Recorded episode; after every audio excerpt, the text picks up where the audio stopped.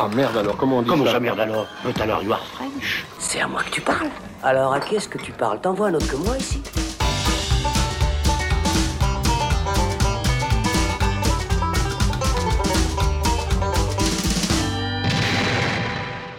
Salut, c'est Thibaut et on se retrouve dans le Saloon pour notre bilan mensuel des sorties cinéma. Et quand je dis nous, euh, je suis accompagné de mes compères habituels, Alexandre Caporal. Salut Alex. Salut Titi, merci d'animer cette émission. Mais c'est un plaisir. Ouais, plaisir partagé. Vraiment. Merci d'y participer. Oh oui, nous sommes là. nous sommes là, les nous boules, sommes s'il là vous avec, plaît. avec Florian Poupla. Bonjour. Oui, c'était moi, toujours avec euh, la blague d'intro. Merci Titi, je suis content d'être là, comme d'habitude. Nous sommes contents avec un bien beau programme aujourd'hui, Oui. un, un gros programme, un programme assez varié en termes de, de films et de qualité, je crois. Et on va euh, entrer dans le vif du sujet tout de suite en parlant euh, directement de la grosse sortie de ces dernières semaines, qui a fait beaucoup parler d'elle. Un film de super-héros. En même temps, c'est pas difficile puisqu'il y en a en tout cas chaque mois une. Mais là, vrai. mais là, c'est C'est pas n'importe quel film de super-héros. Il s'agit de Spider-Man Across the Spider-Verse. Euh, donc suite qui revient cinq ans après le premier opus, qui avait apporté, euh, on peut le dire, un vent de fraîcheur euh, dans le domaine du film de super-héros. Euh, tout d'abord, il nous avait présenté au cinéma une nouvelle version de Spider-Man euh, avec le personnage de Miles Morales, ce, ce jeune afro-latino qui reprenait le costume de Peter Parker. Euh, de Spider-Man justement et qui était un, un personnage assez intéressant introduit quelques années euh, à peine avant dans les comics.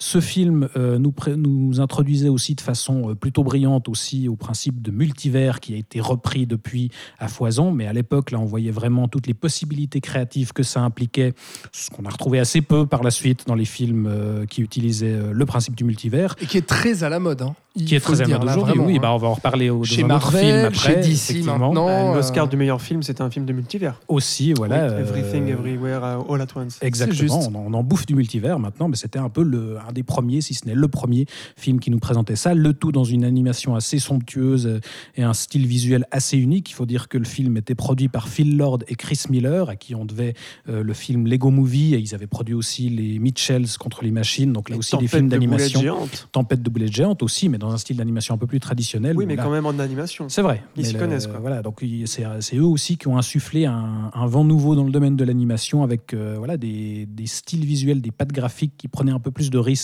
que, que la moyenne. Et qui a déjà ses, ses- ses répercussions. On, on voit Bien là sûr. dans les films d'animation euh, récents, euh, c'est vrai qu'on sent cette influence-là. Enfin, j'ai toujours pas rattrapé ce film-là, mais paraît-il que le Chapeauté 2 Oui. était très inspiré de Absolument. ça. Et puis là, on a les Tortues Ninja qui va sortir Oui, cet été. Et là, très euh, clairement quand on euh, voit la, bande-annonce, euh, Ouais. c'est la même patte graphique. Donc euh, il y, a- y y eu vraiment une patte qui a marqué euh, le cinéma d'animation, une nouvelle mouvance bah, qui fait déjà plaisir sur le fait qu'à Hollywood, euh, il y ait ce type de film d'animation-là qui compte aujourd'hui et qui soit euh, produit. Quoi.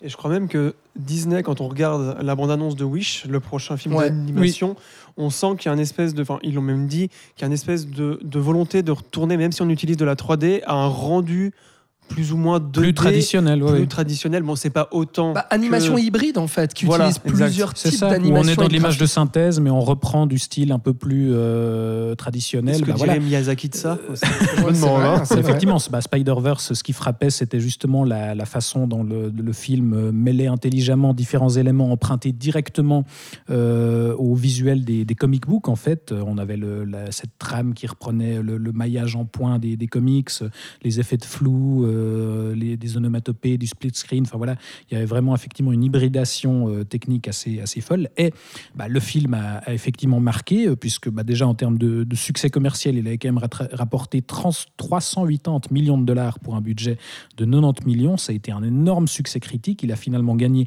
l'Oscar du meilleur film d'animation. Donc évidemment que le studio Sony qui produisait le film n'allait pas attendre longtemps pour mettre une suite en chantier. Et finalement, ce sera une suite en deux parties, puisqu'on a ce Across the Spider-Verse euh, qui sort euh, ces jours-ci.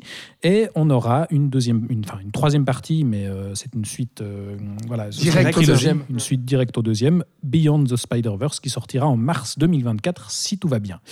Donc, attaquons-nous à ce deuxième opus qui est toujours pro- coproduit par Phil Lord et Chris Miller, toujours coécrit par Phil Lord lui-même, et ce coup-ci réalisé par un nouveau trio de réalisateurs. C'était déjà un trio sur le premier film. Ce coup-ci, on a Joaquim Dos Santos qui a travaillé notamment sur les séries d'animation Justice League et Avatar. Alors pas euh, celui de Cameron, mais le dernier maître de l'air. On a Kem Powers avec lui qui avait co-réalisé euh, Soul chez Pixar et un certain Justin K. Thompson qui a apparemment fait quelques trucs sur la série d'animation Clone Wars. Bref, des gens qui sont bah, actifs dans euh, le domaine de l'animation euh, sur plusieurs aspects. Et alors, euh, l'accueil de, de, cette suite est déjà en train d'exploser celui du premier film, puisqu'il a déjà remporté plus de 240 millions de dollars à l'heure où on parle. Il est acclamé un peu partout comme le meilleur film de super-héros depuis le Spider-Man 2 de Sam Raimi, si ce n'est le meilleur film de super-héros de tous les temps. Alors, avec tout ça, messieurs, qu'est-ce que ça tous donne que Le meilleur film de super-héros de tous les temps, c'est Incassable, quand même. oui, oui, effectivement. Ça ou euh, les quatre fantastiques euh, de Roger Corman. c'est juste. Je pense que ça se On se tâte encore, ouais. Oui. Bref, commençons peut-être par toi, Florian. Euh, bah, déjà, ton, ton, rapport au premier film. Et, alors, pour moi, le premier film, c'est qu'est-ce que ça donne sur cette suite? J'allais commencer par ça parce que je trouve, enfin, c'est très difficile de pas comparer, je trouve.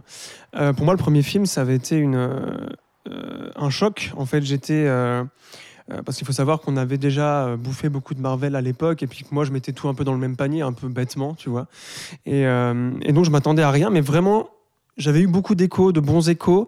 Et donc, au bout d'un moment, mais je crois que c'était dans les dernières séances où j'étais allé le voir, et là, vraiment, je m'en étais pris plein la gueule, euh, d'un point de vue visuel et, narratif surtout. En fait, moi, c'était ça qui me manquait dans la plupart des films de super-héros euh, hollywoodiens. C'était vraiment euh, une écriture, quelque chose avec des personnages qui me donnaient envie de suivre, etc. etc. donc, pour moi, quand j'ai vu ce film, c'était enfin le film de super-héros que j'attendais depuis Claire Marvel avait depuis l'avènement de, de cette ère-là en fait. Même si là c'est du c'est pas vraiment Marvel enfin voilà avec des problèmes de, de droit. C'est pas le MCU voilà. C'est pas le MCU c'est Sony. C'est ça.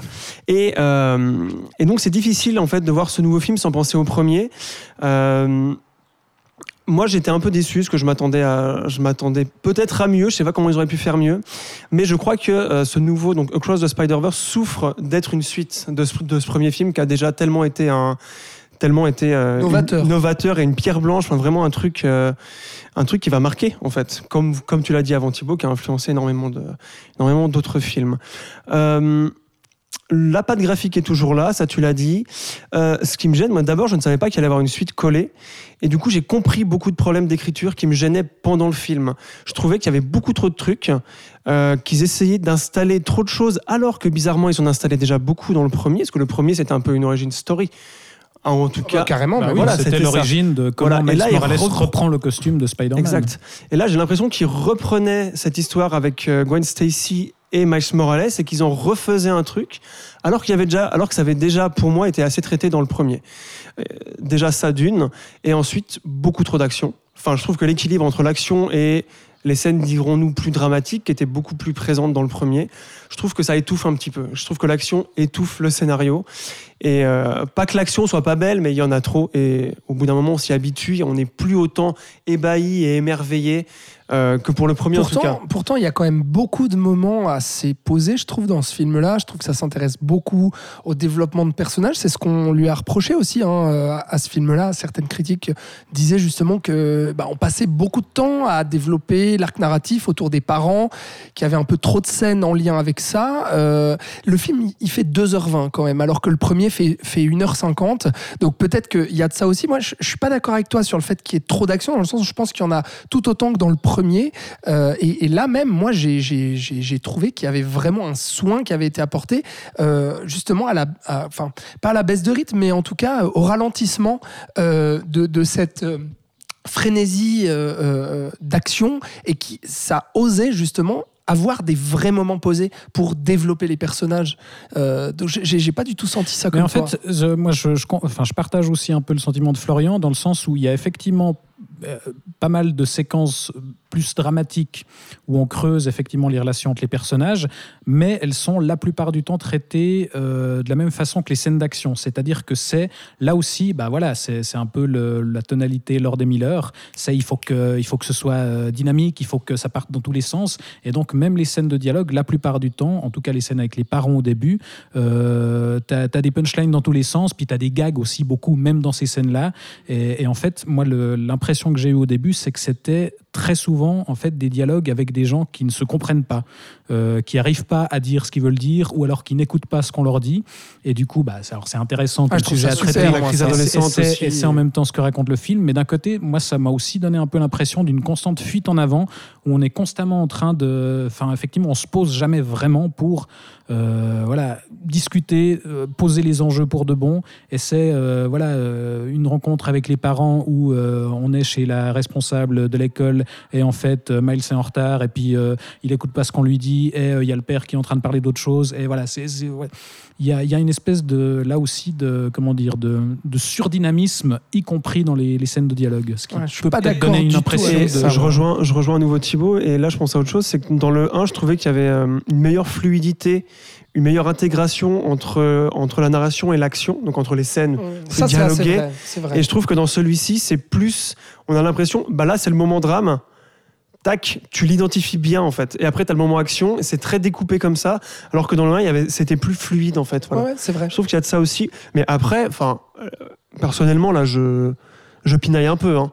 parce que c'est vrai qu'en général, enfin, ça reste quelque chose de très, de très agréable et de toujours très, de très surprenant. Enfin, il y a encore des choses. Euh, enfin, voilà, ça reste superbe.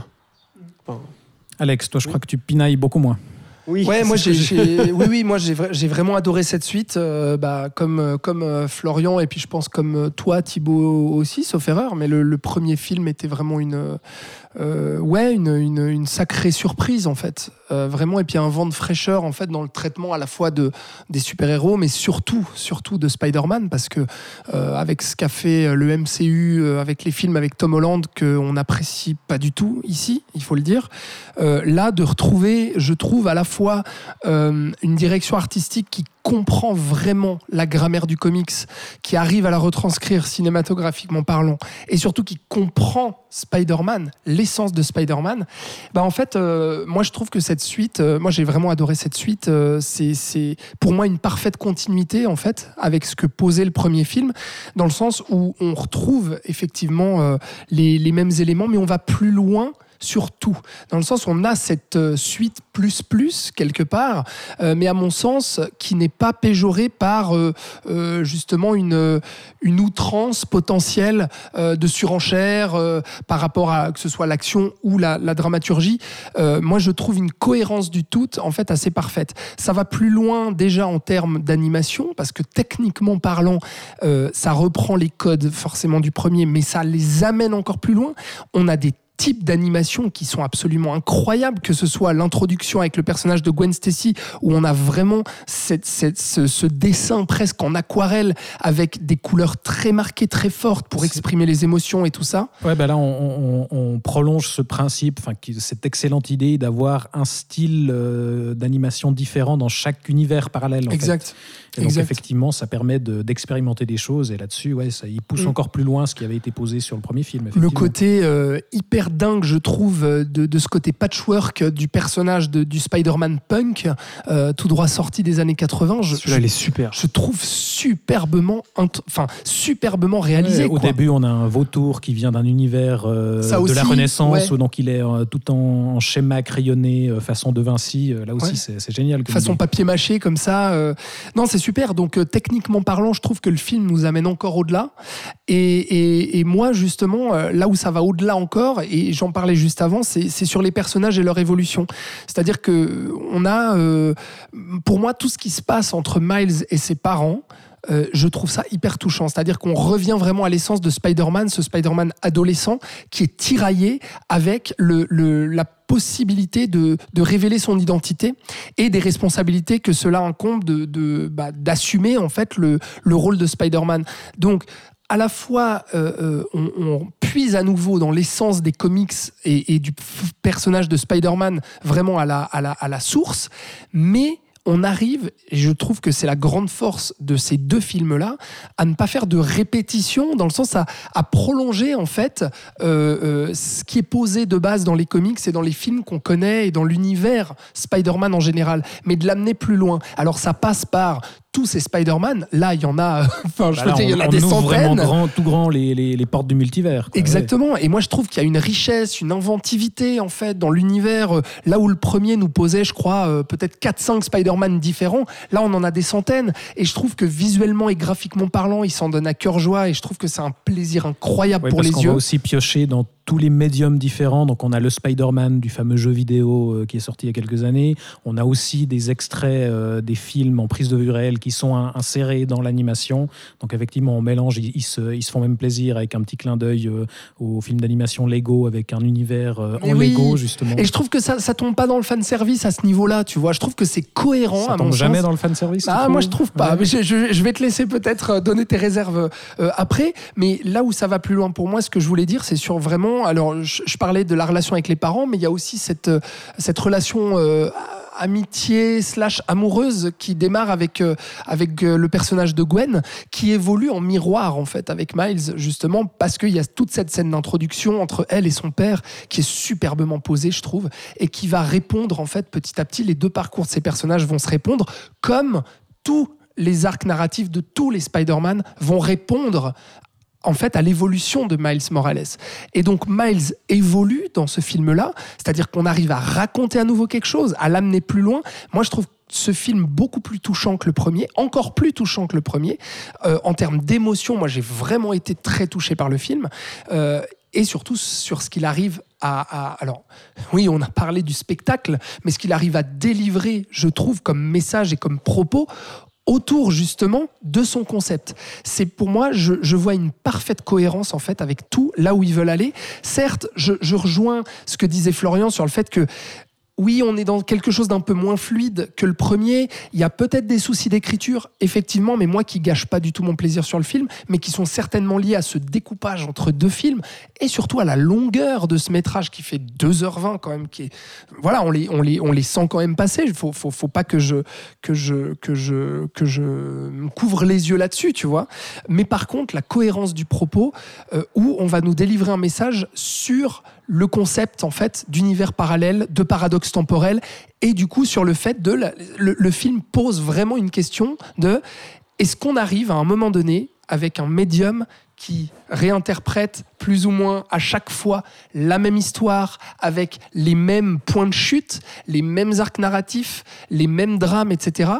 Est-ce que on doit toujours aller dans cette continuité-là ou est-ce qu'on arrive à un moment donné à, produire la cassure et à se distancier de ça Euh, Et en fait, c'est tout le propos à la fois méta du film et tout le propos sur le personnage de Miles qui justement va devoir s'affranchir en fait de ce qu'on connaît de Spider-Man Ouais, là, c'est et, des inévitables en fait, par exemple la mort de l'oncle ou Mhm. quoi, qui sont comment on appelle ça euh, le canon. c'est le ça. canon, C'est- c'est exactement, Là, ouais. là, le, le- comment le l'aspect méta est encore une fois utilisé très intelligemment dans cette idée de voilà, on embrasse tout ce qui a été Spider-Man depuis sa création jusqu'à maintenant, effectivement, de, et, et c'est jamais quelque chose qui, qui devient, euh, comment dire, qui devient, gratuit. qui devient cynique ou alors qui, qui, qui détache de. Enfin, c'est intégré directement à la narration, cette idée de canon, cette idée, le personnage de Spider-Man, il se construit comme ci, comme ci, comme ça, avec tel drame fondateur, avec tel, euh, tel événement, et ça sert effectivement, enfin, c'est intégré euh, dans la diégèse, quoi. Moi, c'est ça, moi, c'est ça qui m'a vraiment euh, totalement euh, accroché et totalement séduit. C'est que je suis sorti de ce film-là en me disant, bon, même si le cliffhanger, voilà, ça commence à me saouler, il faut le dire quand même, cette mode de, on, on fait euh, des, deux films euh, pour un, euh, on le scinde notre film en deux. C'est le cas de Fast and Furious euh, aussi dont on va parler. C'est le cas, ça a été le cas des Trois Mousquetaires dont on a déjà parlé. Ça va être le cas de Mission Impossible. Enfin, bref, il y, y y a plein. il Y a, Fait durer le c'est le cas de, de- non, euh, attends, il y en a pas d'autres là aussi euh, qui font ça là Dans notre programme, là, écoute, je j'ai Ouais. pas l'impression, non? Enfin, Je bref. crois pas que Jeanne Dubarry se termine Non. par un cliffhanger. mais- Mais tu vois, cet aspect-là, ça, me saoule un peu. Mais par contre, je suis ressorti de ce film-là en me disant que malgré les, les- quelques faiblesses narratives par rapport au premier, putain, il y a un tout qui est tellement cohérent en fait dans ce que veut délivrer le film en termes de propos que je me suis dit, mais putain, bravo, vous avez enfin, Lord tout Miller et les autres, vous avez tout compris à ce que c'est le multivers, à ce qu'on peut en faire, à comment on peut l'exploiter, et à ce que c'est Spider-Man, putain, et à ce que c'est les comics Spider-Man. Et donc, pour un fan comme moi euh, du personnage et des comics Spider-Man que je lisais gamin, je me suis dit, euh, c'est, c'est génial, quoi, d'arriver à faire une suite à la hauteur du premier, voilà. Ouais, bah écoute, moi je- j'aimerais bien Euh, partager par un ton. deux, quoi, tu vois. C'est ça. le parrain C'est de c'est ouais, l'Empire contre-attaque de. Ben oui, ben oui, mon ami. Ouais, non, alors moi j'aimerais bien partager à 100% euh, ton enthousiasme, c'est vrai que je, je m'y attendais pas, mais la, première impression au sortir de la projection, c'était quand même une, euh, une, une déception, quoi. Euh, parce que je, Tu as alors, été je pense- pisse froid, Thibaut, il Je faut le dire. Parce qu'on est cinéphile. Oui, toi, non, alors toi, après, moi, après, ce, ce matin, on a vu un autre film de super-héros qui exploite aussi le principe de multivers et qui me fait, je pense, apprécier d'autant plus ce que fait ce Spider-Man. dont on va parler juste après. Oui. Mais euh, malgré tout, je trouve qu'il y, y avait déjà une, euh, comment dire, une limite qui était presque franchie euh, sur le premier film. C'est que je trouve que dans euh, leur exploitation justement des- d'un jeu métatextuel et, voilà, et de leur jeu avec l'humour, il y avait déjà quelque chose qui, était un petit peu dangereux, je trouve, dans, dans ce premier film. Et, et c'est quelque chose qui me dérange aussi dans les autres productions de Lord et Miller, qui me dérangeait sur les Mitchells et les Machines. C'est que je trouve que ce, besoin justement de, de, stimulation constante et de gags constants et de, et de wink wink et de, de, ouais, de, euh, je, on restait dans un truc où la suspension d'incrédulité était constamment euh, maintenue et où euh, justement le, respect de, voilà, du matériau qu'on traitait était, était maintenu. Mais je trouve que voilà, j'avais envie de dire attention de ne pas aller trop loin. Tu avais ces citations où on se foutait de la gueule du Spider-Man 3 de Sam Raimi dans le premier, où c'était un peu facile et où je me disais faites gaffe, pas tomber dans le même piège de Marvel. Là, je trouve qu'on est d'autant plus euh, dans, cette limite-là. ouais. Euh, je trouve que justement dans les citations des, des autres œuvres euh, préexistantes qui ont euh, exploité Spider-Man, euh, on est beaucoup moins pertinent que dans le premier film, qui, alors notamment dans les citations des films en prise de vue réelle, qu'ils aillent nous caser la, Ça me gêne pas, moi. la, la- comment dire la tenancière asiatique de Venom là où tout d'un coup on nous fout, on nous fout, fout ça dans le film je- pour moi ça n'a aucun intérêt à part le clin d'œil pour les fans Euh, l'apparition ils sont allés rechercher aussi Donald Glover qui jouait donc l'oncle Aaron dans le MCU mais sans que ce soit encore euh, voilà le personnage qu'on a eu dans, dans le précédent euh, Spider-Verse ça aurait été l'occasion de, de, travailler le personnage, parce qu'il revient aussi dans ce film-là sous une autre forme. Mais en fait, l'apparition de Donald Glover, là aussi, c'est juste un gag. Ça n'apporte rien au personnage. Et voilà, il y a- Ça, je suis d'accord. Ouais. il y, a, il y a pas mal de citations comme ça où je me dis ouais mais là il y a un peu trop vous allez un peu trop loin et, euh, et voilà dans la gestion de l'humour je trouve que là aussi dans toutes les scènes dramatiques justement moi j'aurais pu me passer de d'un ou deux gags l'avantage du premier film euh, c'est que quand les scènes étaient vraiment dramatiques elles étaient vraiment dramatiques Et là aussi.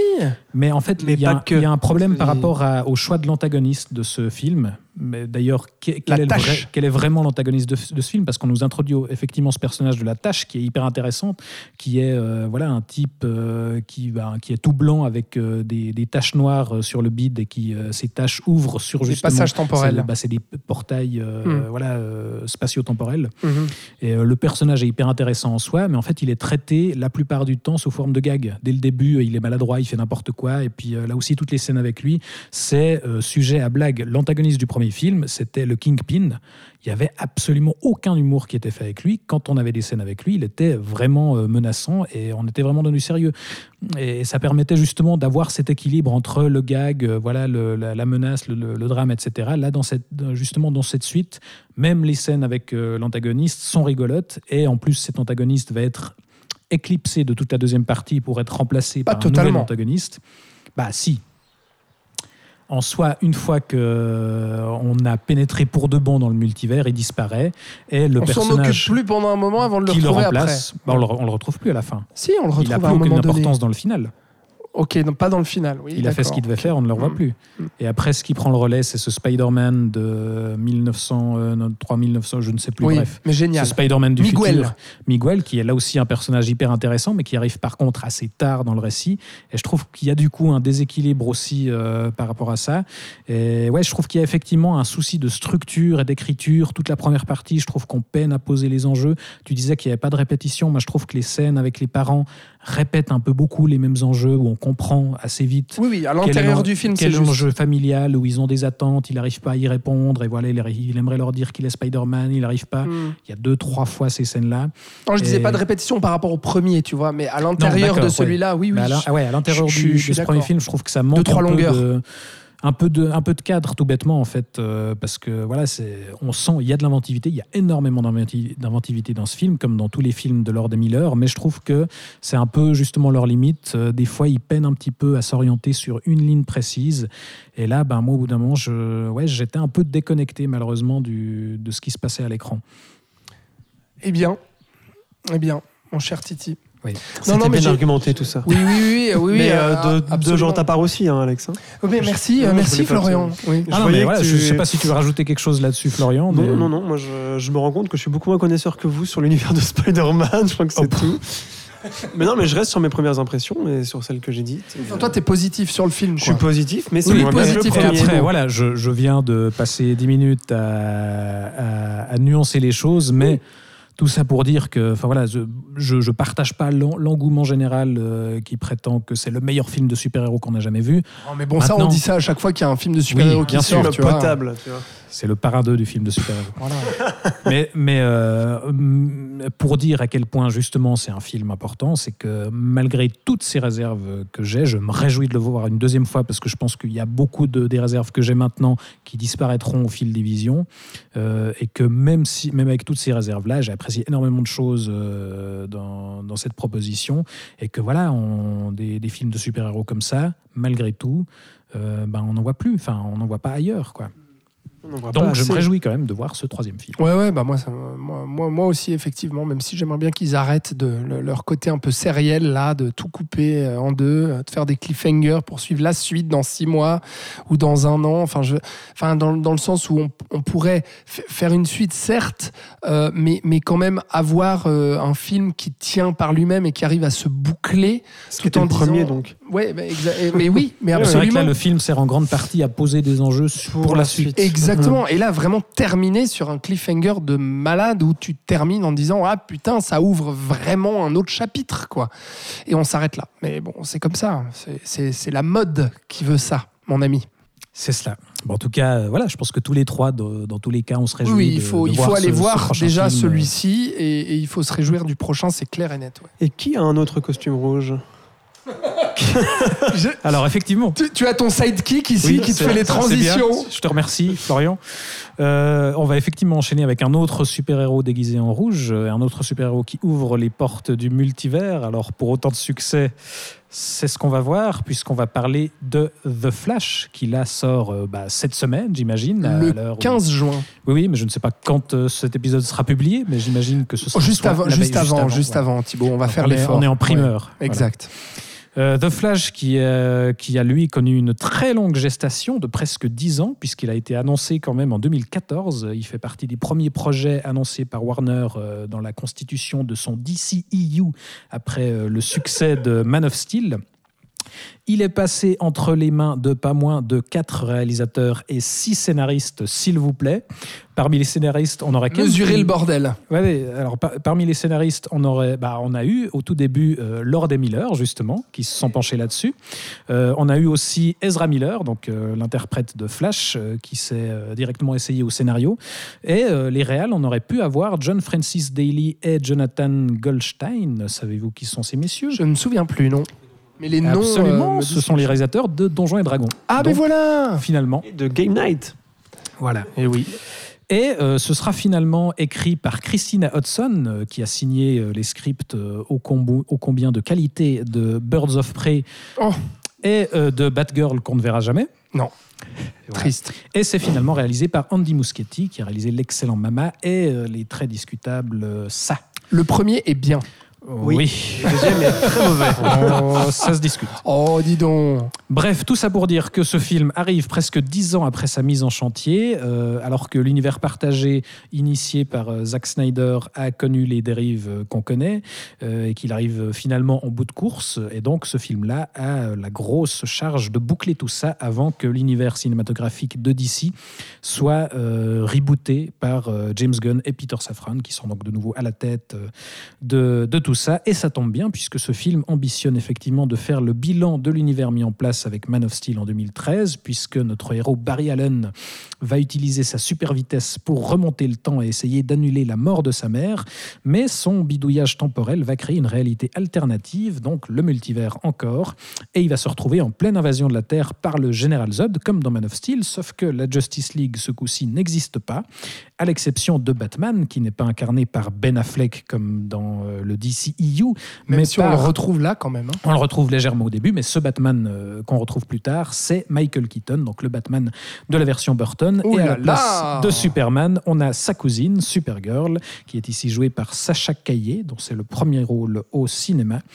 Bref, Ah oui, son premier rôle. oui. c'est- Et voilà, on le dit, hop, est-ce que ça se Supergirl. voit ou pas Bah écoute, voilà. Bon, écoute, elle est pas trop mal. non, Euh, alors le rôle n'a aucun intérêt, mais Oui, je- n'ai pas, vu le film, donc. Oui, elle est. Voilà. Oui, oui, oui. Elle est Bref, fait Flash va devoir s'associer à un double plus jeune de lui euh, dans cette réalité, à Batman plus vieux et à cette mystérieuse Supergirl pour essayer de remettre de l'ordre de tout ce bazar. Tu suis, Florian? Tu Ça comprends? va. Il suit. Et donc toi, tu n'as pas vu le film, Florian? Non.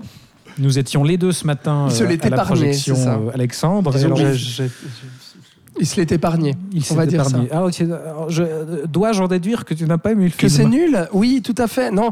Alors, euh, bon, nos, nos auditrices et, et- et auditeurs doivent savoir que le Marvel Cinematic Universe n'est pas trop notre tasse de thé, que le DCEU, comme tu dis, mon cher Thibaut, euh, n'est pas trop notre tasse de thé non plus. En tout cas, pour ma part, euh, moi j'aime plutôt Man of Steel et Batman versus Superman, mais après ça, eh bien, c'est-à-dire au moment en fait où il décide vraiment d'ouvrir un multivers, enfin pas un multivers, pardon, mais euh, L'univers un univers partagé, merci, et donc d'appliquer la recette exacte de Marvel, donc c'est-à-dire d'être le concurrent, mais de faire exactement la même chose que Marvel en se disant bah c'est super, c'est ce qui marche, à savoir on va faire des gagas foison, du second degré du cynisme, euh, de l'action, euh, alors ici, ici, pour le coup pas nécessairement illisible, mais en tout cas absolument inconsistante et anti-spectaculaire au possible, avec du tout numérique en mode gloubi-boulga indigeste, et en plus de ça, rajouter par-dessus, eh bien, euh, enfin, faire tenir son film uniquement sur une mode, c'est-à-dire c'est un trend Twitter, quoi, ou même TikTok aujourd'hui, quoi, c'est-à-dire, ah bah c'est la mode, tiens, c'est le multivers, on va faire du multivers avec du paradoxe temporel, c'est super, les gens adorent ça, ils ont vu ça partout, bah on va refaire la même chose, mais à notre sauce, et puis surtout que eh ben, le personnage de Flash, on s'en cogne pratiquement. hein. Je- J'exagère un peu, mais en tout cas, on va vendre le film sur le fait que. Ouh là là, on fait apparaître une Supergirl. C'est pas Superman, mais c'est Supergirl. Vous l'avez jamais vu, c'est super, c'est génial.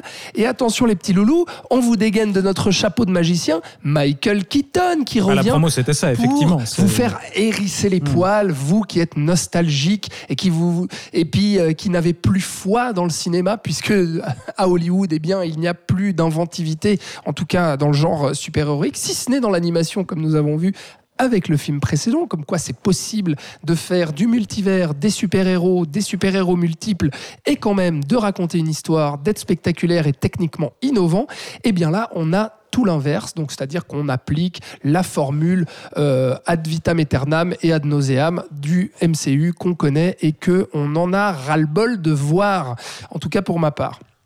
Donc, euh, donc non, je ne peux pas aimer ce film euh, qui, qui n'est pas. Alors, faut le dire, c'est pas non plus, c'est pas non plus euh, absolument honteux ou irregardable, mais dans le sens, il y a rien qui me percute, quoi. Il y a rien qui me tient. En fait, il y a.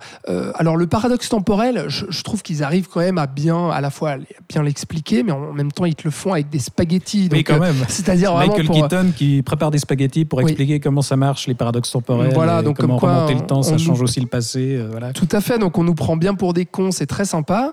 Euh, et surtout, alors, moi, en fait, tout cet, ar- cet arc narratif autour de Flash, je, je le trouve plutôt, plutôt intéressant avec le, le fait de vouloir remonter dans le temps pour changer les, les, les événements pour euh, euh, que sa maman ne se fasse pas tuer. Et puis, le fait que ça, avoir, ça va avoir des incidences, etc. Ça va complètement dérégler euh, l'univers, l'espace-temps, et puis euh, nous amener sur des univers parallèles. Pourquoi mais, pas? mais justement, là, le, le film, est en- enfin, cette idée est en grande partie basée sur un comics euh, qui était Flashpoint, mais qui servait ensuite justement à imaginer des réalités alternatives où, par exemple, Batman, c'était pas Bruce Wayne, mais c'était son père, Thomas Wayne, parce que euh, dans cette réalité-là, c'était Bruce Wayne lui-même qui s'était fait tuer, et donc Thomas Wayne était devenu un Batman beaucoup plus violent, et c'était la mère de Bruce Wayne qui était devenue le Joker, euh, parce que de chagrin, elle était. Oula, Enfin, voilà, c'est- ça, servait vraiment à imaginer de Je nouvelles ne choses. connais pas ce comics. Là, une fois encore, on utilise le multivers. Pourquoi? Pas pour nous montrer de nouvelles choses, mais pour aller rechercher des trucs qu'on Voilà. connaît déjà. des, des- des personnages. euh, alors, on va pas vous spoiler, hein, mais euh,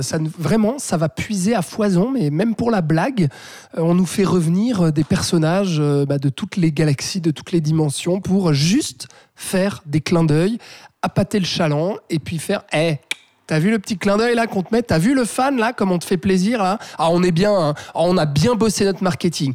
Et le problème, et j'en terminerai là, je te laisserai enchaîner Thibaut, c'est que il y a quand même un petit peu d'émotion par moment avec ce personnage. Je trouve Ezra Miller pas trop mal d'ailleurs. Euh, Et franchement, qui joue un double rôle en plus. Exactement. Ça, ça fonctionne assez bien. ça, ça fonctionne le- plutôt pas mal. Effectivement. Et puis tout l'arc narratif avec la maman, c'est pas mal. Sauf qu'en fait, on s'en détourne complètement pour nous dire, eh, pff, vous avez cru que c'était ça que- qui nous intéressait, qui vous intéressait? Bah non, ce que vous voulez voir, c'est le vieux Michael Keaton qui va reprendre son costume de Batman et surtout qui va faire des cascades complètement numériques parce que bah oui, Michael Keaton, putain, il a 60 balais, donc euh, il va pas pouvoir faire les mêmes cascades que Ben Affleck ou que Christian Bale. Donc du coup, c'est numérique et c'est vraiment, franchement, c'est très laid. La direction artistique est vraiment, mais c'est vraiment cette grosse choucroute garnie assez indigeste. Et, du coup, bah, euh, moi, je, ça me saoule en fait parce que tu as l'impression que ce film existe uniquement pour tout son marketing. Et puis, je parlerai même pas des petits inserts pour placer les pubs pour les marques euh, qui sont vraiment mais, enfin, gros comme des maisons. Et donc, j'ai vraiment l'impression de voir ce, de ne pas voir un film, mais de voir euh, un énorme produit marketing juste là pour eh, t'as vu le fan? On est bien, hein, on a tout compris. On, on, on surfe sur la trend et la tendance. On fait tout ce que tu connais déjà et tout ce que t'as vu ces six derniers mois, euh, mais on va le faire avec nos personnages à nous, donc euh, pff, ça n'a pas d'intérêt, quoi. Ouais, mais c'est ça. Mais en fait, justement, le, le fait que ce film cite énormément Man of Steel en rejouant justement certaines séquences, ça souligne d'autant plus l'écart qu'il y a en fait entre les films du- de ce DCU actuellement et ce qui avait été posé dès le départ euh, par Snyder en termes de tonalité. On voit que le truc s'est fait effectivement complètement bouffer par cette tendance racoleuse des, du blockbuster actuel où euh, bah, là, voilà, l'humour euh, des sacralisateurs, il est omniprésent à tous les niveaux, dès le début d'ailleurs. L'apparition du titre, déjà, c'est un gag Oh putain. dès le départ. Euh, le, le fanservice prend complètement le pas sur la, la narration, les, les- les clins d'œil à tout- tous les univers parallèles qui sont en fait toutes les autres adaptations euh, de Flash ou des autres, héros, de- des autres héros qui ont été faites. Et effectivement, je trouve euh, c'est très juste ce que tu dis sur le, le- le Batman de Michael Keaton. Euh, il fait des cabrioles dans tous les sens. Le Batman de Michael Keaton s'est jamais battu aussi bien que ça, quoi. Parce que voilà, c'était vraiment pas l'intérêt des films de Burton, mais parce que justement, c'était pas c'était pas ça l'intérêt des films de Burton. On n'y allait pas parce qu'il y avait des, des cascades intéressantes. C'est parce que l'approche de Burton était intéressante. Et en fait, on retrouve pas ça dans ce film-là. C'est pas le Batman de Mais Burton. toutes les scènes d'action sont en. CGI. Toutes Oui, les oui. scènes d'action, il y a rien qui est tangible là-dedans, quoi. Mais- mais Désolé. par rapport quoi. à ça, justement, dans ce film-là, on n'a pas le Batman de Burton, on a Michael Keaton qui réenfile le costume de Batman. Mais, euh, mais voilà, de la même manière qu'il y a d'autres citations euh, d'autres films où en fait c'est juste, on a les acteurs qui ont joué ces films qui apparaissent à l'écran, mais ça n'a rien à voir avec les œuvres euh, dans lesquelles euh, ils, ils sont apparus, et y compris, alors on va peut-être pas révéler ça, mais on va jusqu'à citer des films qui n'existent pas.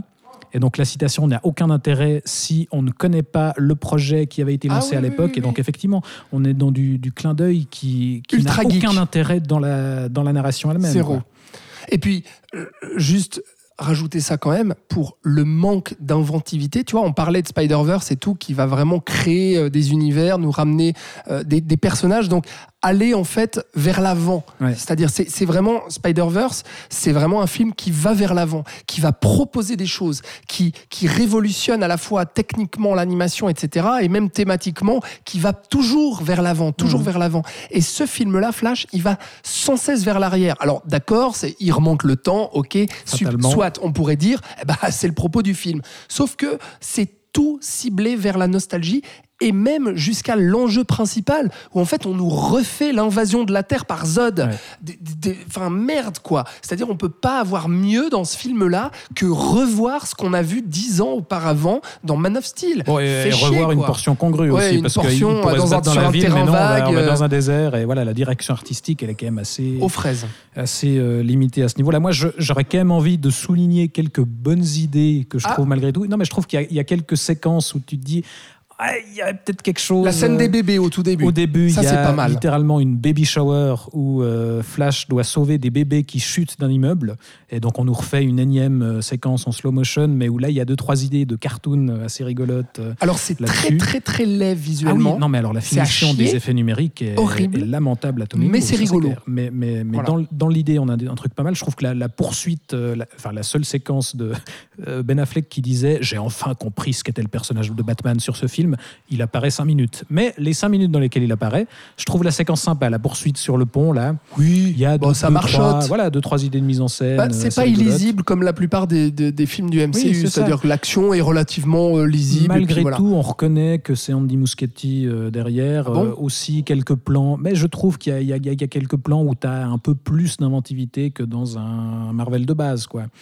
T'es gentil Non, tu là. partages pas non, alors non, franchement, j'ai j'ai absolument rien retenu. j'ai quand même une question, c'est est-ce qu'il a un style, Andy Muschietti? Parce que moi, j'ai pas vu Flash, mais j'ai vu les trois Bah, films écoute, d'avant. il y a quand même J'ai du mal à. Alors style, je ne sais pas, mais en tout cas, euh, Une certaine clairement ambiance, marqué euh, dans le cinéma horrifique. Mhm. Euh, alors là, il y a un ou deux plans où tu te Non, dis mais il y a ah, deux, trois idées de dynamisme, voilà, de- d'angle et de mouvement de caméra où euh, voilà, on- l'action a un peu plus d'ampleur que, euh, que chez Marvel, où c'est surtout la, la chorégraphie, euh, enfin les, les, les gars chargés de la chorégraphie qui taffent, et du coup, c'est un minimum impactant. Quoi. Et est-ce que est-ce qu'on a le droit de dire Thibaut que euh, le Batman de Ben Affleck sur sa moto, ils ont animé sa bouche en post-production, donc c'est-à-dire que la scène et ça se voit et c'est très très moche. C'est-à-dire que la scène a été tournée. Je pense qu'ils ont dû dire tiens on va tourner une scène avec Ben Affleck en moto. Là on sait pas trop à quoi ça va nous servir, mais on va la faire parce que c'est cool. On va exploser les voitures et ah putain, et Gérard, tu peux aller chercher dans les cartons, s'il te plaît? On avait tourné une scène avec Ben, là, tu me la ressors, et puis on l'intègre au scénario, et puis, euh,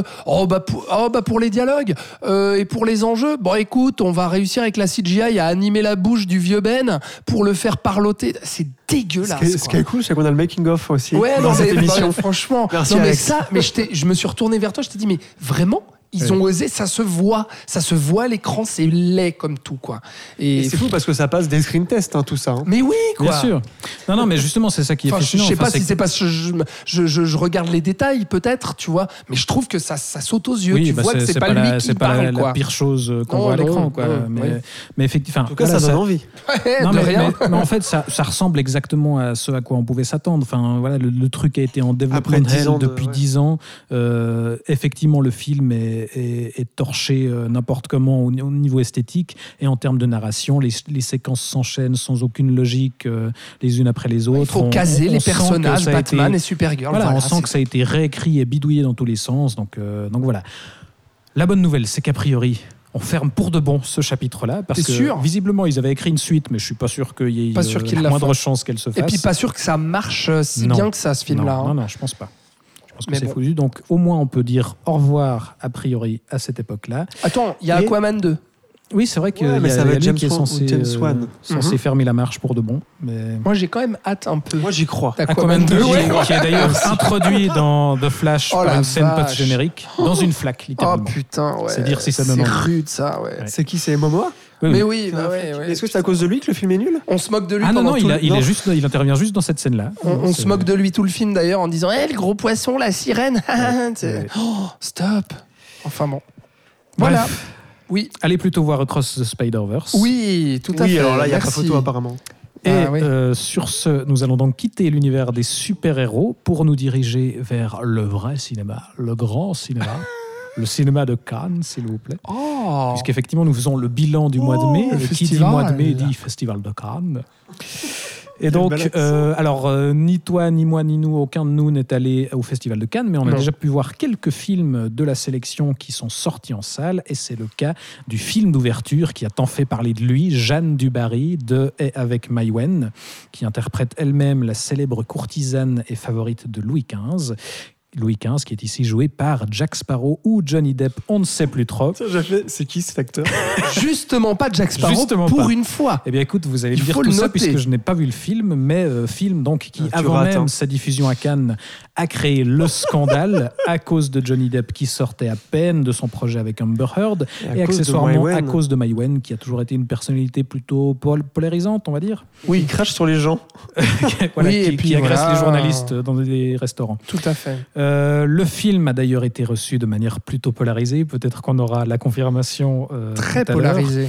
Euh, D'un côté, on considère ça comme un ego trip de Maïwen assez gênant, un pamphlet anti-MeToo assez douteux, ou au contraire, un beau film en costume avec un propos féministe très inspirant.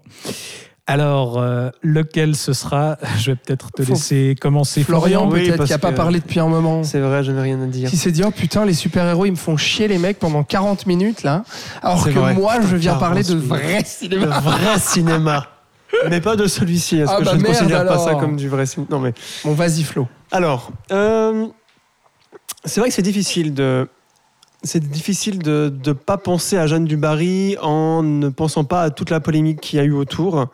Euh, je me demande si en le revoyant dans quelques années, on pourra mieux le critiquer. En tout cas, moi, du moins, moins j'ai essayé de le voir en tant que film et de pas euh, juger Maïwen pour ce qu'elle est ou euh, Depp parce que Depp joue Depp dans ce film. Je vois pas Louis XV. Euh, Je, voilà. je précise justement que, à mon sens, et puis bah moi vous, vous allez le comprendre, je vais plutôt défendre le film. Oui. Mais justement, moi j'ai un gros problème avec ça, c'est que je trouve que les critiques qui ont été adressées au film sont vraiment hyper, Sur la polémique. hyper hardcore. Mais vraiment, il y a eu des Mhm. critiques très très très négatives et qui, à mon sens, ont été vraiment euh, euh, exacerbées de par à la fois la polémique qu'il y a eu à Cannes et au fait que euh, Johnny Depp et Maïwen sont des personnalités justement clivantes et, Mhm. polarisantes et que j'ai l'impression qu'on a beaucoup jugé le film à l'aune de euh, la personne de Maïwen. Quoi, et Alors qu'évidemment, il faut savoir que Maïwen, ce projet, elle l'a en tête depuis plus de 15 ans, quelque chose comme ça, et qu'elle avait contacté Depp et qu'il qu'il avait été d'accord bien avant ces, ces différents procès avec Amber ouais. Heard. Mm. Donc voilà, enfin, c'est pas Ouais. euh, tout ce qu'on peut lui reprocher dans ce sens-là. Même si j'entends que, effectivement, et je Ça pense que tombe tu mal vas y en fait. venir. Ça tombe mal. Alors ça tombe mal, bien sûr, il y la polémique, d'accord. Il y a vraiment un mauvais timing. Mais ouais. par contre, je comprendre qu'on n'aime pas le film si on n'aime pas Maïwen, dans le sens où c'est quand même un vrai film de Maïwen, de A à Z, que je veux dire, non seulement elle est à la réal, au scénario, elle, elle- elle incarne l'héroïne principale et tout, euh, et puis elle y met, je trouve, un parallèle aussi avec sa propre histoire. Donc je peux aussi comprendre, si tu veux, que ça déchaîne un peu les passions. Si on n'aime pas le personnage de Maïwen, euh, bah, qu'on se dise, ouais, bon, bah, Jeanne Dubarry, euh, ça va pas me plaire parce que c'est tellement incarné par Maïwen que. Moi, pour tout te dire, le personnage de Maïwen, je le connaissais pas vraiment avant ce Le personnage extérieur dans sa vie privée, euh, Luc Besson, euh, que sais-je. Enfin voilà, je sais même pas euh, tout ça. Euh, Tu n'as pas, euh, tu n'as pas les réseaux sociaux comme Thierry Fer- Frémont. très en peu. fait. Tu- en fait. Excellent de parler Ouais. de ça dans ce. Johnny Depp, tu, avais entendu ou Non mais oui. scandaleuse Thierry Frémaux, il faut le dire quand même, vraiment, qui s'est défendu Thierry de ça. qui avait donc prétendu n'avoir jamais entendu parler du projet, euh, Non, du, procès euh, impossible. Johnny Ah oui, Depp parce que lui ne lit pas la presse, quoi. Non, mais foutage de gueule. Et donc nous allons bientôt parler Voilà. du film en tant que tel, Oui, puisqu'on fait que oui. parler de la polémique Bah en non, fait mais bon, fallait Voilà, quand même en dire un mot. ouais. Euh, moi, je trouve que c'est un film, euh, ma foi, assez, assez médiocre.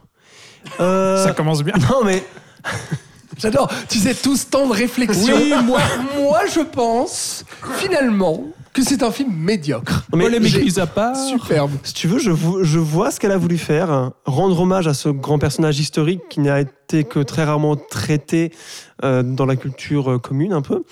Euh, le problème, c'est que je n'ai pas l'impression que ce film parle de Jeanne Dubarry. J'ai l'impression que ce film parle d'une relation amoureuse entre euh, un roi et une ancienne prostituée ou une favorite. Enfin voilà, ça, ça a fonctionné un peu comme prostituée parce qu'il il avait une sorte de harem. Enfin voilà. Et, euh, et j'en veux pour preuve en fait le début et la fin du film où elle utilise la voix off pour raconter très rapidement euh, les 20-25 premières années euh, de Jeanne Dubarry comme ça, alors que c'est quand même des années très très formatrices où on peut comprendre un personnage, et finir le film de la même façon. Euh, genre oui, bah, bah, elle, a, elle a été décapitée après Marie-Antoinette. Voilà, merci. Non, mais alors, alors Le cœur du film, et tu me- c'est pas un biopic, mais c'est vraiment Non, un film c'est pas un sur l'histoire d'amour. Voilà. Alors pourquoi l'appeler Jeanne Dubarry? Moi, c'est- Non mais tu vois, voilà. Euh, et moi, enfin, au-delà, au-delà de ça, ça va, ça c'est un parti pris.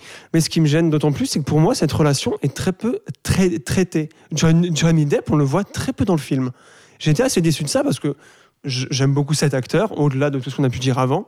Et apparemment, c'était son grand retour, il jouait bien, gna gna gna, tout ça. Pour moi, je l'ai trouvé très effacé. Après, c'est le rôle d'un roi dé- déchu. Donc, bah, évidemment, il est un peu triste, il est un peu tout seul, esselé. euh, Et à des surtout, films de il joue en français. et Si j'ai bien mais compris, ça, c'est alors pas ça, si pour moi, que ça. pas, pour moi, ça marche. Ça, je trouve que ça marche bien. Moi aussi, ouais. Ça, ça, c'est un des seuls points avec lesquels je vais être d'accord avec toi. Il y C'est a beaucoup de l'accent de, critiques Depp. qui ont justement euh, soupçonné le, le film Ouais, de vouloir ça, un peu ça, en fait, cacher le truc. euh, on va pas trop mais le faire ça, en fait, parler. c'est des gens qui savent pas vraiment critiquer. Ceux qui critiquent le film sur l'accent américain de Johnny Depp, voilà, parce que moi, les deux trois premières répliques, voilà. Mais parce qu'en fait, le but du film, comment elle l'a dirigé, c'est Johnny Depp qui joue Johnny Depp. Je ne vois pas Louis XV en fait dans ce film. Je vois Maïwen et Johnny Depp. C'est un parti pris aussi, j'ai pas de problème avec ça. Pour moi, le gros problème du film, c'est que ça ne traite pas de cette relation. Ça parle du personnage de Jeanne Dubarry vite fait, en quelques petits épisodes, dans ce truc assez court de la relation avec le roi. Et c'est pour ça que moi, j'ai pas, j'ai pas compris ce qu'elle a voulu faire en fait. Elle veut traiter de cette relation parce qu'elle donne tous les signes pour ça, mais en vrai, elle n'en parle pas vraiment. Elle va pas au fond, elle va pas. Je vois pas d'amour en fait. J'ai jamais ressenti aucune émotion, aucun amour entre ces deux personnages. Ce qui me fait dire aussi que ben, Maïwen, euh, Johnny Depp et pas Louis XV et Jeanne Dubarry. Et ça, pour moi, c'est un problème fondamental de ce film. Euh, et donc, je rejoins peut-être un peu les critiques d'Ego Trip, parce qu'elle se met beaucoup en avant, je trouve. Beaucoup de palettes de « Ah, ah, elle rit, elle est un peu folle, ah, ah, elle est triste parce que Micheline ne lui a pas parlé. Euh, un- Des machins un peu comme ça. Ça fait un peu euh, Martine est triste, euh, Martine est contente parce qu'elle se balade dans un jardin français. Enfin, tu vois Voilà. C'est c'est pour ça que je dis médiocre, c'est peut-être qu'il est sans conséquence, en fait. Ok. Voilà. Et donc, tout ce qu'on en a fait, c'est que sur l'autour du film, ce n'est pas sur le film. Sur la relation voilà. amoureuse, c'est, alors je peux entendre franchement tes critiques parce que euh, effectivement, euh, alors moi j'aime plutôt le film, mais je trouve pas, Mais je trouve je l'ai pas, pas, le film trouvé horrible formidable. après. hein. Oui, oui. On, Et puis qu'on moi, mais bien sûr, mais moi je trouve pas le film formidable, mais je, je défends D'autant plutôt plus- le film. Oui. je vais juste finir, excuse-moi. Non, non, parce qu'on D'autant plus que Maïwen, hein. j'aimais beaucoup Maïwen. Dans Police, je trouve que c'est incroyable. Ok. Et le bal des actrices, je trouve que c'est, elle avait un style de mise en scène Mm. Euh, très très très très propre à elle et, et très euh, rafraîchissant. Et dans ce film, alors film en costume, mise en scène classique, Vraiment. mais pas. Classicisme à fond. Voilà. Et ça, je trouve ça dommage. Mais pourquoi bien. son personnage est très moderne? Ça, j'ai trouvé que c'était le bon point du film. Elle traite son personnage de femme. Euh, et c'est peut-être pour ça qu'il y a des gens qui disent qu'il est féministe, alors que je trouve pas que c'est le cas, mais parce qu'elle a un personnage assez libre, de femme un petit peu libre, qui ose dire des trucs, Alors, alors que d'habitude, dans les films en costume, les femmes, elles se la ferment. justement, alors attends, juste avant qu'on Mais la aille mise en scène n'est pas en adéquation avec Mais ça. du coup, est-ce que tu penses qu'elle aurait dû euh, bah, justement adopter une approche à la Sofia Coppola sur euh, Marie-Antoinette et avoir, Peut-être. elle, aussi un style et moderne moi, je trouve que ça, personnage. et je trouve que ça souffre de la comparaison avec Marie-Antoinette. Je voulais en parler après, mais enfin, Coppola, elle a complètement réussi ça. Il aurait Bref. fallu qu'il y ait des macarons de toutes les couleurs dans, dans Non, les mais- c'est ça. Et peut-être de la musique de son mari, je ne sais pas. je voulais juste rebondir un peu sur, euh, sur ce que tu disais. euh, parce, après, on va parler je justement je suis du parti propos. ailleurs, là, excuse-moi. non, non, non, pas du tout. On va parler vraiment du. Je pense que c'est intéressant de qu'on débatte un peu justement sur ce propos euh, féministe euh, ou non du coup du film. Mais euh, pour rebondir, je suis, je suis en fait, je, comprends tout à fait tes critiques sur euh, l'histoire d'amour parce qu'effectivement, pour moi, ça, fait partie un peu de mes réserves, même si moi, je, la trouve plutôt bien amenée, traitée, et que pour ma part, je crois totalement au Louis XV de, Johnny Depp. J'arrive totalement à être emporté par ça, Euh, et euh, je, je trouve Maïwen vraiment qui fait une, interprétation vraiment formidable de Jeanne Dubarry, que je trouve très bien traitée. Je trouve, voilà, elle en fait vraiment un, vrai personnage de, femme forte, euh, euh, libre, ou en tout cas qui arrive plus ou, plus, ou moins à, comment dire, à- à- transgresser pardon, les, voilà, les codes euh, de, de, euh, eh bien, de la bourgeoisie et de la cour euh, d'époque pour arriver à manipuler en fait son monde, pour arriver à s'en sortir dans ce contexte-là. Là, je touche un peu au propos, on va y venir, mais euh, là-dessus, voilà, je, te rejoins un petit peu dans le sens où les petites réserves que je pourrais avoir sur l'histoire d'amour, c'est vrai, j'aurais aimé en, voir un peu plus pour être davantage ému. J'ai ressenti un peu d'émotion à la fin, mais pas autant que escompté, tu vois. Un petit mot sur la forme avant, avant qu'on parle du fond, c'est que vraiment son classicisme, moi je le trouve tout à fait à propos. Et en fait, pour moi, la grande réussite du film, c'est que c'est un film qui a, est arrivé à me plonger totalement dans son époque. C'est-à-dire que de, dès le début, moi, j'ai cru totalement au XVIIIe siècle. Euh, et ça passe, en fait, à mon sens, par le fait qu'elle prenne le temps de poser son contexte, ce qui est pas le cas, enfin ce qui est assez rare aujourd'hui. C'est pour ça qu'on parle de classicisme qui fait appel justement aux, aux grandes œuvres C'est cinématographiques. pas forcément une nouvelle chose, le, le classicisme. Non, non, non, non. mais, mais qu'on voit peu aujourd'hui, tu vois, qu'on voit très peu aujourd'hui, où euh, bah, faut que ça aille vite, faut qu'il y ait beaucoup de dialogue, etc. Et là, d'avoir ces plans larges, cette voix off qui nous raconte petit à petit, d'avoir ce, contexte qui est posé, ce décor qui est posé. Moi, je trouve déjà les décors et les costumes vraiment somptueux dans le film. C'est Euh, ça fait pas Versailles. du tout. euh, c'est-. Elle est allée au bon endroit, Elle est vraiment enfin, allée à ouais. Versailles. Et puis les costumes, les perruques et tout, c'est un travail d'orfèvre. Vraiment, je tiens à le souligner parce que jamais ça fait carton-pâte, jamais ça fait fake. J'ai cru du début à la fin être au Ça fait 18e. fonctionnel. Et rare... Non mais vraiment. ouais. C'est ça. Non mais là je suis. Hein, parce que je te vois me regarder. Non, non, non, Ça parce fait que. fonctionnel. Ça fait vraiment Ouais. des costumes qui étaient portés. Ah oui, Tu oui, vois ce que je oui. veux dire? Alors qu'il y a certaines fois, et Barry Lyndon notamment, c'est très. Bon, après c'est Kubrickien, donc c'est très frigé. Mais. Cite Barry Lyndon aussi comme ses influences pour le Oui, film. bah, enfin, voilà. Tu peux Mais pas faire un film en costume et pas citer Barry Lyndon Bah en oui, fait. hein, voilà. Mais où d'habitude ça fait très cintré et très euh, figé. Ouais. Et là, moi, c'est aussi un point positif, c'est que tous les décors et tous les costumes font très vrai. Hum, Et la vie qui se passe dedans est d'autant plus crédible. totalement. Totalement. Voilà, Et, continue. et- et oui, donc euh, sur la pose du contexte, ça passe par la, la manière de poser le décor, mais ça, passe aussi par le fait de poser les codes de l'époque. Et à mon sens, la, la- la- la façon qu'elle a d'arriver, en fait, à la fois par le langage, euh, mais aussi par la manière dont les personnages interagissent entre eux, la manière de nous montrer comment étaient traitées les femmes à l'époque et comment étaient traitées surtout les femmes pauvres, prostituées, qui De ne viennent pas de la vie. cour, etc. Moi, je, je- je veux dire, j'étais là et je me dis, ah ouais, putain, d'accord. Ok, et là, je comprends, d'accord, les codes, les trucs, ok. Le roi qui fait sa petite euh, euh, toilette du matin avec 10 personnes qui le regardent et qui l'habillent et qui le rasent et qui font ci et qui font ça. Euh, les moments où le roi arrive et qu'il faut le saluer de telle manière, parce que si tu le salues d'une manière différente, ça va pas, etc.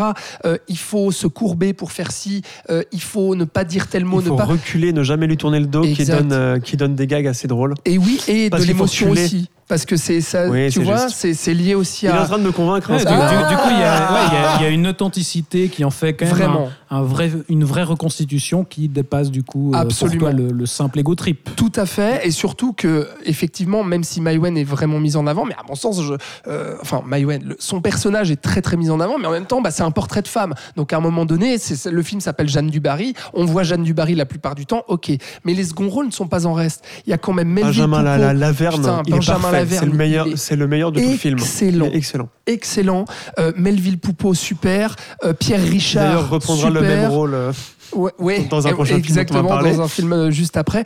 Donc, donc voilà un peu pour, pour tout ça. Donc tout ça, moi, ça me, ça, me, ça me séduit assez. Et puis maintenant, rentrons peut-être sur le propos, parce que je crois, toi, Florian, que toi, tu considères que le film est anti-féministe, il me semble. Enfin, j'aimerais bien t'entendre là-dessus, en fait. Oui, mais là aussi, c'est difficile de séparer Maïwen de ce qu'elle du film. Donc j'ai sûrement dû être influencé par ça, mais et je crois que c'est, je vais rejoindre les critiques parce que ça a été très très souvent dit, c'est que aucun autre personnage féminin n'est digne de confiance ou n'est sympathique ou n'a une once de bienveillance en fait. Et donc c'est difficile de dire que c'est un film féministe alors que il ne traite que d'une seule femme positivement. Alors, je suis pas totalement d'accord. Il y a quand même que- euh, une des filles, à un moment donné, tu vois, oui, qui va je vois laquelle tu. Oui, oui. qui va évoluer Ouais. en se disant putain on va trop loin voilà. etc et il y a le personnage de Marie-Antoinette qui lui aussi va évoluer favorablement tu vois Toute petite touche. oui mais en même temps les femmes pourquoi elles agissent comme ça? Parce que elles sont contraintes cour. par rapport à la cour et au code et tout ça non? Sûrement, mais ça manque de nuance quand même pour moi. Ok. Disons que c'est trop caricatural, en fait. La méchanceté des autres femmes est, trop caricaturale. Voilà. Après, euh, après, je crois même pas que. Parce qu'on on a beaucoup parlé de féminisme autour de ce film, j'ai pas l'impression que Maïwen ait voulu en faire un ou un anti, tu vois. Je crois pas que ça rentre dans son cahier des charges. Non, mais on parle quand même d'un destin de femme qui arrive justement. euh, on parle parce que le féminisme est à la mode, je pense. Alors, bien, bien, Mhm. alors ça c'est clair, Mhm. c'est clair, et tu as raison de, de- de le dire. C'est dans, enfin, c'est dans l'air du temps de se poser des questions là-dessus, sur la place des femmes, etc. Et la manière dont on parle en fait euh, de la place des femmes dans la société. Et ce film-là en parle justement, et de manière assez crue. Et c'est vrai qu'on lui a reproché des fois de traiter ça de, de manière euh, ironisée ou de, de créer de l'humour. Mhm. Mais moi, en fait, c'est ces moments-là euh, l'humour, c'est- d'humour, c'est ce qui le rend con- contemporain oui, et moderne. Ouais, ouais. oui, et, et qui crée le malaise aussi. C'est-à-dire, moi, c'est des moments euh, où Maïwen en faisait euh, un gag là entre où on guillemets. voit le plus. Oh putain, ça me faisait, ça me crée le malaise. Et, là, je me disais. Ah, je riais jaune, tu Mhm. vois, en me disant ah putain ouais ok d'accord ah ouais d'accord ce que vivaient les femmes à l'époque chaud patate quand même tu vois et, et donc je, je trouve qu'il y a cette manière là de euh, non pas se distancier de la chose mais au contraire d'arriver euh, avec peut-être une forme de légèreté ou d'humour qui peut en gêner euh, certaines ou certains, mais qui, à mon sens, euh, vient là justement pour nous percuter, pour nous faire comprendre en nous disant Putain, eh, t'as vu quand même à l'époque, euh, Ouais. ça, ça déconnait pas, tu vois. Et, et donc là où Oui, bon, après, on en fait un film féministe, on à mon pas sens, forcément besoin d'un film pour ça. Voilà. non. Hein. Mais, mais c'est quand Mais même oui. le parcours d'une femme qui va arriver à gravir les échelons dans un monde ultra patriarcal, ultra codifié, ultra bourgeois et ultra euh, euh, op- oppressant en fait, euh, et qui, elle, en justement arrivant à, à transgresser les codes, euh, mais en manipulant aussi les hommes, il faut, il faut le dire, le en jouant surtout. aussi de ses En fait, atouts elle a, elle. elle a l'intelligence d'aller voir celui qui a la source, en fait. Ouais. Voilà. Exact, et, et absolument, tu as tout à fait raison. Mais le film nous montre aussi à quel point cette femme-là, historiquement parlant, euh, grâce à ce qu'elle a accompli, est arrivée à faire bouger un peu les lignes. Et donc c'est là où moi je trouve qu'il y a une forme de féminisme là-dedans, c'est de montrer que cette femme-là, grâce à son authenticité, son courage, euh, euh, euh, même si c'est minime, parce qu'on pourrait dire, bah bien entendu, oui, elle est encore sous l'emprise du patriarcat, mais putain les gars, on est au 18e siècle, quoi. Donc c'est pas le patriarcat du, du, du 21e, c'est le patriarcat du 18e. Et ce qu'elle arrive à faire à cette époque-là, moi je me dis, pour le, le- le- les petites lignes qu'elle a fait bouger, bah, en fait cette femme, euh, Non, c'est sûr, le personnage a historique réussi, tu oui, vois, oui. à faire quand même un minimum de bouger les choses, quoi. Donc euh, Très bien. Oui, oui. voilà. Non, j'entends. Je- final, j'ai C'est l'impression marrant qu'on- parce que je suis enfin- aussi d'accord avec Alex, mais je reste sur mes positions quand même. Mais Ouais, justement, là, où- vois. là où tu l'apprécies, toi, Alex, j'ai l'impression, c'est que, enfin, c'est justement en le prenant comme une reconstitution et euh, dans, voilà, en le regardant dans la manière dont il traite euh, cette époque et ce personnage, Exact. et finalement en, en oubliant, enfin, ou en tout cas en, en, En prenant de la en- distance ouais, par rapport à notre en époque. essayant un peu moins d'appliquer euh, un discours actuel. À. Exactement, exactement. Et c'est sa force, à mon sens, Mm. tu vois. C'est de nous montrer Maintenant, c'est comment marrant, je suis en train de penser au, au Benedetta. Bon, c'est pas du tout le même niveau, Ouais. mais c'est- j'ai l'impression que c'est ce que faisait Verhoeven aussi avec Absolument. Benedetta, en mieux évidemment, mais euh, Ouais, tout à, tout à fait. ouais. C'est c'est Mhm. très juste ce que tu dis. Et, et, et bah oui, enfin, à un moment donné, c'est bien sûr, euh, euh, faire résonner en fait le film et l'époque avec notre société contemporaine, mais ne pas la calquer en fait selon nos codes moraux à nous et notre regard à nous au 21e, mais bien nous montrer comment c'était à l'époque, tu vois. Et je trouve que là, le film le fait merveilleusement bien, quoi. Eh bien écoutez, euh, ça me paraît être euh, voilà, une belle conclusion sur ce film. N'est-ce Fi- pas Finalement, vous êtes presque un peu d'accord dans Oh l'absolu. hein. presque. Presque. Disons qu'on a réussi à pas, à pas s'énerver, tu vois. On Non, a, on a mais réussi non, à, à débattre et à argumenter c'est pas un film assez important. c'est pas comme Boys Afraid, tu vois, où j'avais raison. Bon, bah écoutez, on va s'arrêter là sur euh, ce Jeanne du Barry, mais on va rester à Cannes euh, et on va passer dans la sélection Cannes première, dans laquelle a été diffusé L'amour et les forêts de Valérie Donzelli, à qui on doit notamment La guerre est déclarée, euh, qui est épaulée ici au scénario par Audrey Diwan, donc réalisatrice de l'événement. Elles adaptent tous les deux le roman d'Eric Reinhardt, qui disait s'être inspiré des confidences qu'il avait eues de certaines de ses lectrices pour imaginer l'histoire de Blanche, qui est ici interprétée par Virginia Virginie Efira, une euh, professeure de français qui désespère de trouver l'amour jusqu'au jour où elle rencontre Grégoire, c'est Melville Poupeau, qu'on retrouve ici donc après Jeanne du Barry. Et là, c'est le coup de foudre. Elle est persuadée de trouver l'homme de sa vie. Elle décide de tout quitter pour partir, pour partir vivre avec lui à l'autre bout de la France. Dans les. Grégoire l'amoureux. en Grégoire bordure l'amoureux. de forêt. Oui, Grégoire Un nom l'amoureux de de son nom. personnage. Et tant pis si l'entourage de Blanche trouve qu'elle va un peu vite en besogne. Et donc, elle déménage avec lui. Et dans l'intimité, dans l'intimité, elle va découvrir le vrai visage de Grégoire, qui est celui d'un pervers narcissique extrêmement possessif Il est et méchant. manipulateur. Un salaud. C'est un salaud. Alors, euh, messieurs, qu'est-ce Non, que mais ça- commence peut-être. Je commence. Bah très oui. Non, je- alors, T'as pas alors, parlé non avant. C'est c'est vrai, c'est vrai. Je, je vous ai laissé euh, vous écharper euh, très gentiment sur. euh, Très sur poliment, hein. Mais Très c'est parce qu'il y a beaucoup de codes entre C'était nous. très Voilà, suisse, c'était- ça, hein, hein, vu, Florian Ouais, on avait l'impression d'être à efforts, hein. Versailles. C'est- c'est- C'était des, des, des, des, C'est ça. des- des mots terribles. Mais, euh, Alors qu'en fait, on s'est lancé plein de pics que t'as Ouais, pas vu et que t'as pas entendu, surtout. mais non, alors écoutez, si vous voulez que je commence, moi j'ai beaucoup aimé L'amour et les forêts. Je découvre Valérie Donzelli. J'ai rien vu d'autre euh, d'elle euh, avant ça. Ah ouais?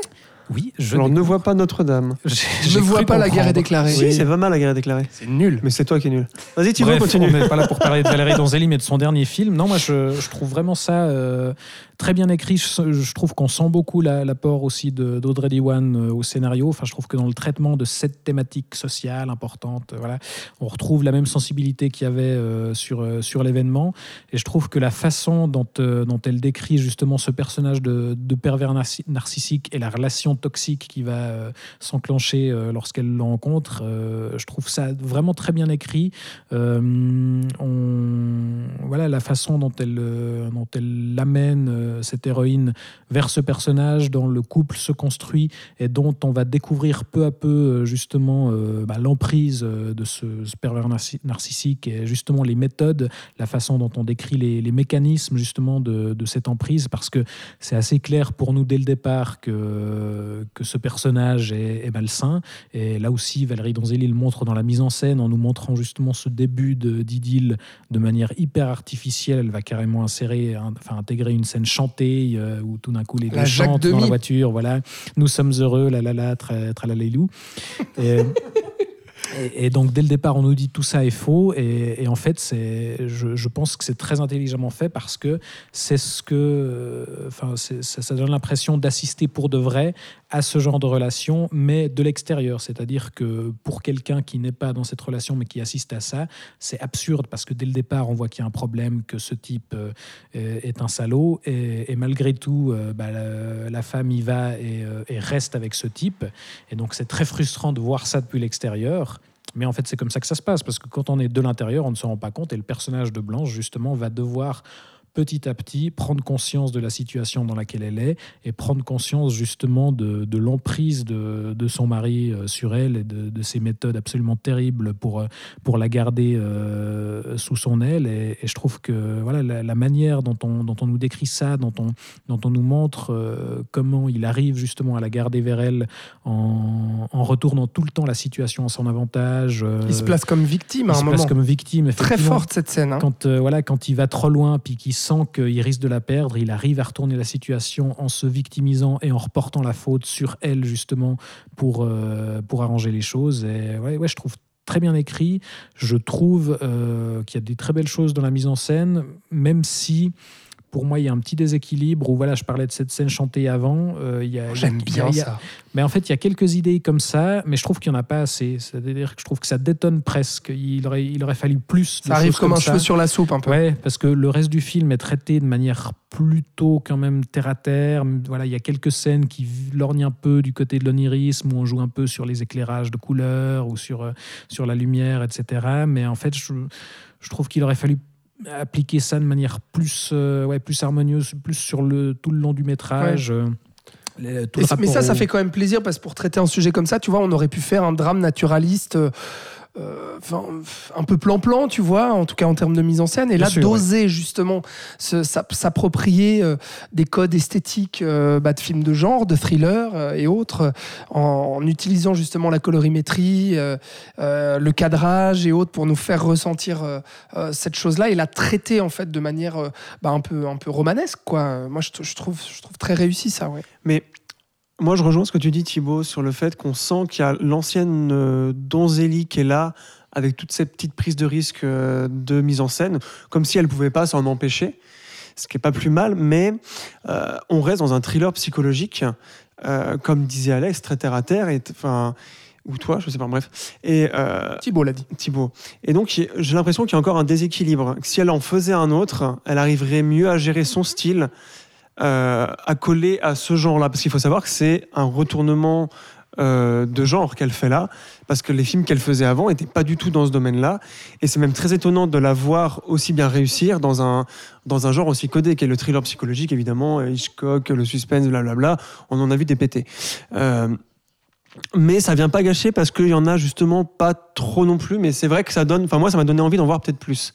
De ces prises de risques et de peut-être qu'à un moment, ça allait trouver un petit Je suis resté équilibre. un peu sur ma fin c'est vrai aussi. que plus ouais. ça avance et plus c'est la tension qui prend le pas sur le sur tout et qu'on oublie un peu. Et, et qui marche, hein. moi je trouve qu'il y a Oui, une, la tension un vrai malaise bien. et une vraie Ouais, ouais. tension qui Ouais. est maintenue euh, jusqu'au Mais c'est intéressant quoi. ce que tu dis sur l'extérieur et sur l'intérieur parce que une grande majorité des plans quand même dans ce film sont euh, des, gros, des gros plans de face sur Virginie Efira.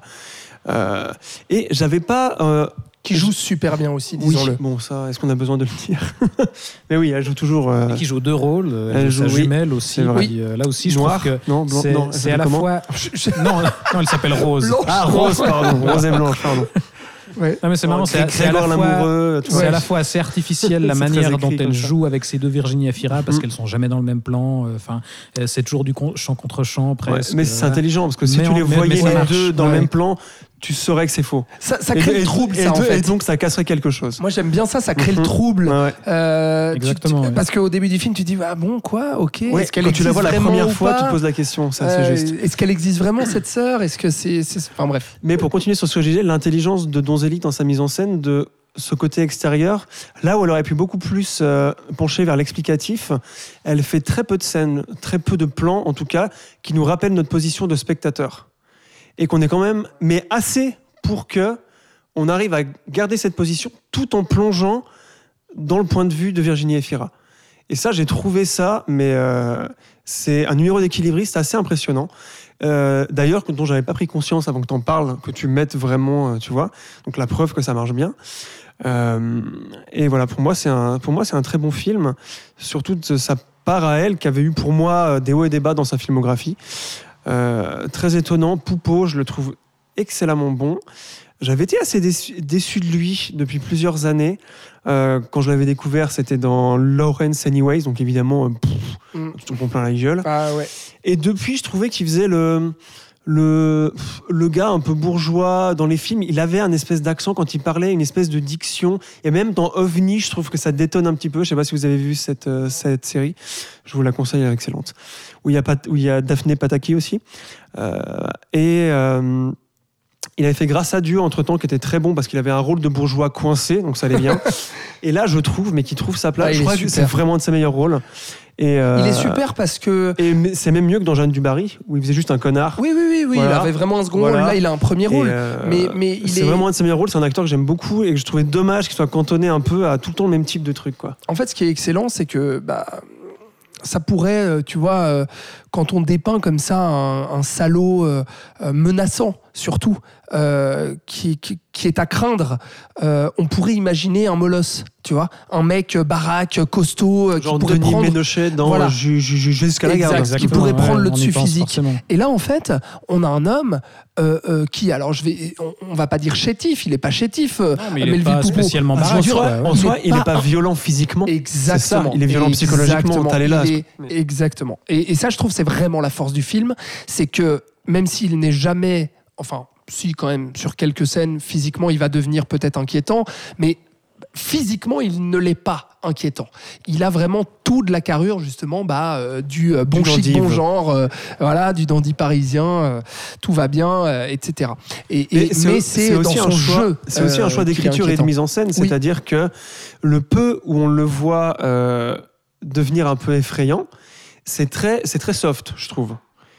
Enfin, et Oui, C'est très- arrive à soft. maintenir la limite pour qu'on on voilà, il accepte tombe qu'elle pas reste dans la tout, caricature Ouais. ou, ou dans ce qui pourrait devenir Mhm. grotesque.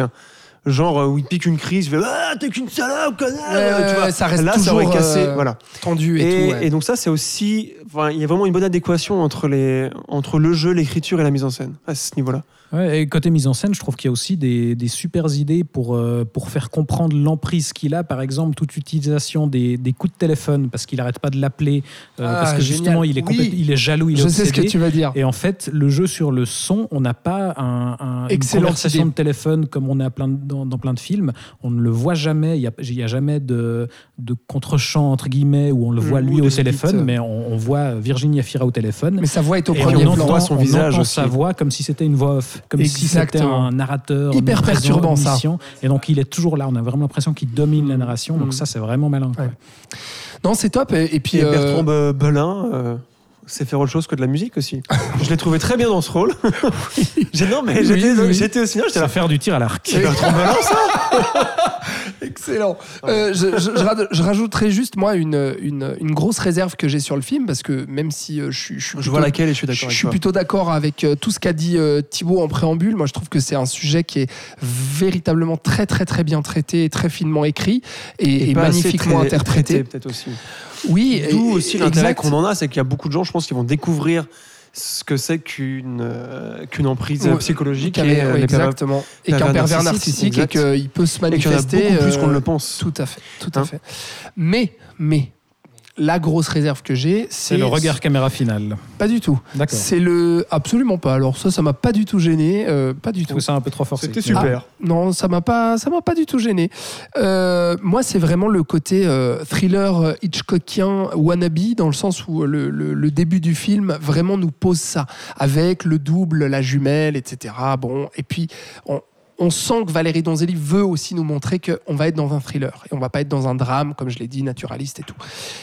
Et pour autant, euh, même si la tension marche quand même au fur et à mesure du métrage, le suspense pour moi est cramé dès le départ. Euh, et du coup, j'ai- eu un, souci vraiment avec ça, c'est que je n'ai jamais réussi, euh, dès le début du film, à épouser le regard de Blanche et à me dire Ah, qu'est-ce qu'il est bien ce mec Et ensuite, me prendre dans la gueule le revirement de situation en mode ah putain, en fait, derrière le prince charmant se cache le diable.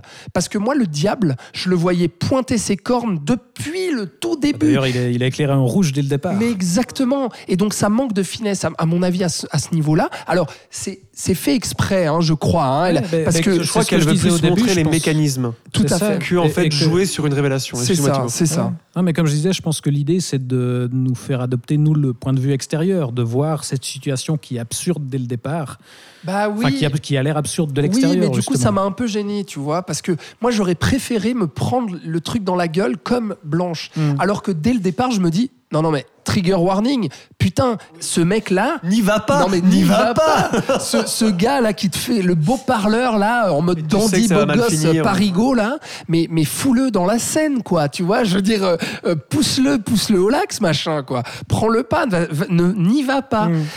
Et donc du coup Bah, C'est ce que voilà. Rose essaie de, oui de lui dire. euh, ouais. c'est ça. Donc c'est la, la grosse réserve que j'ai sur le film qui m'empêche vraiment d'être emporté dans un suspense d'un thriller. Mais sur tout le reste, je trouve que c'est une belle réussite.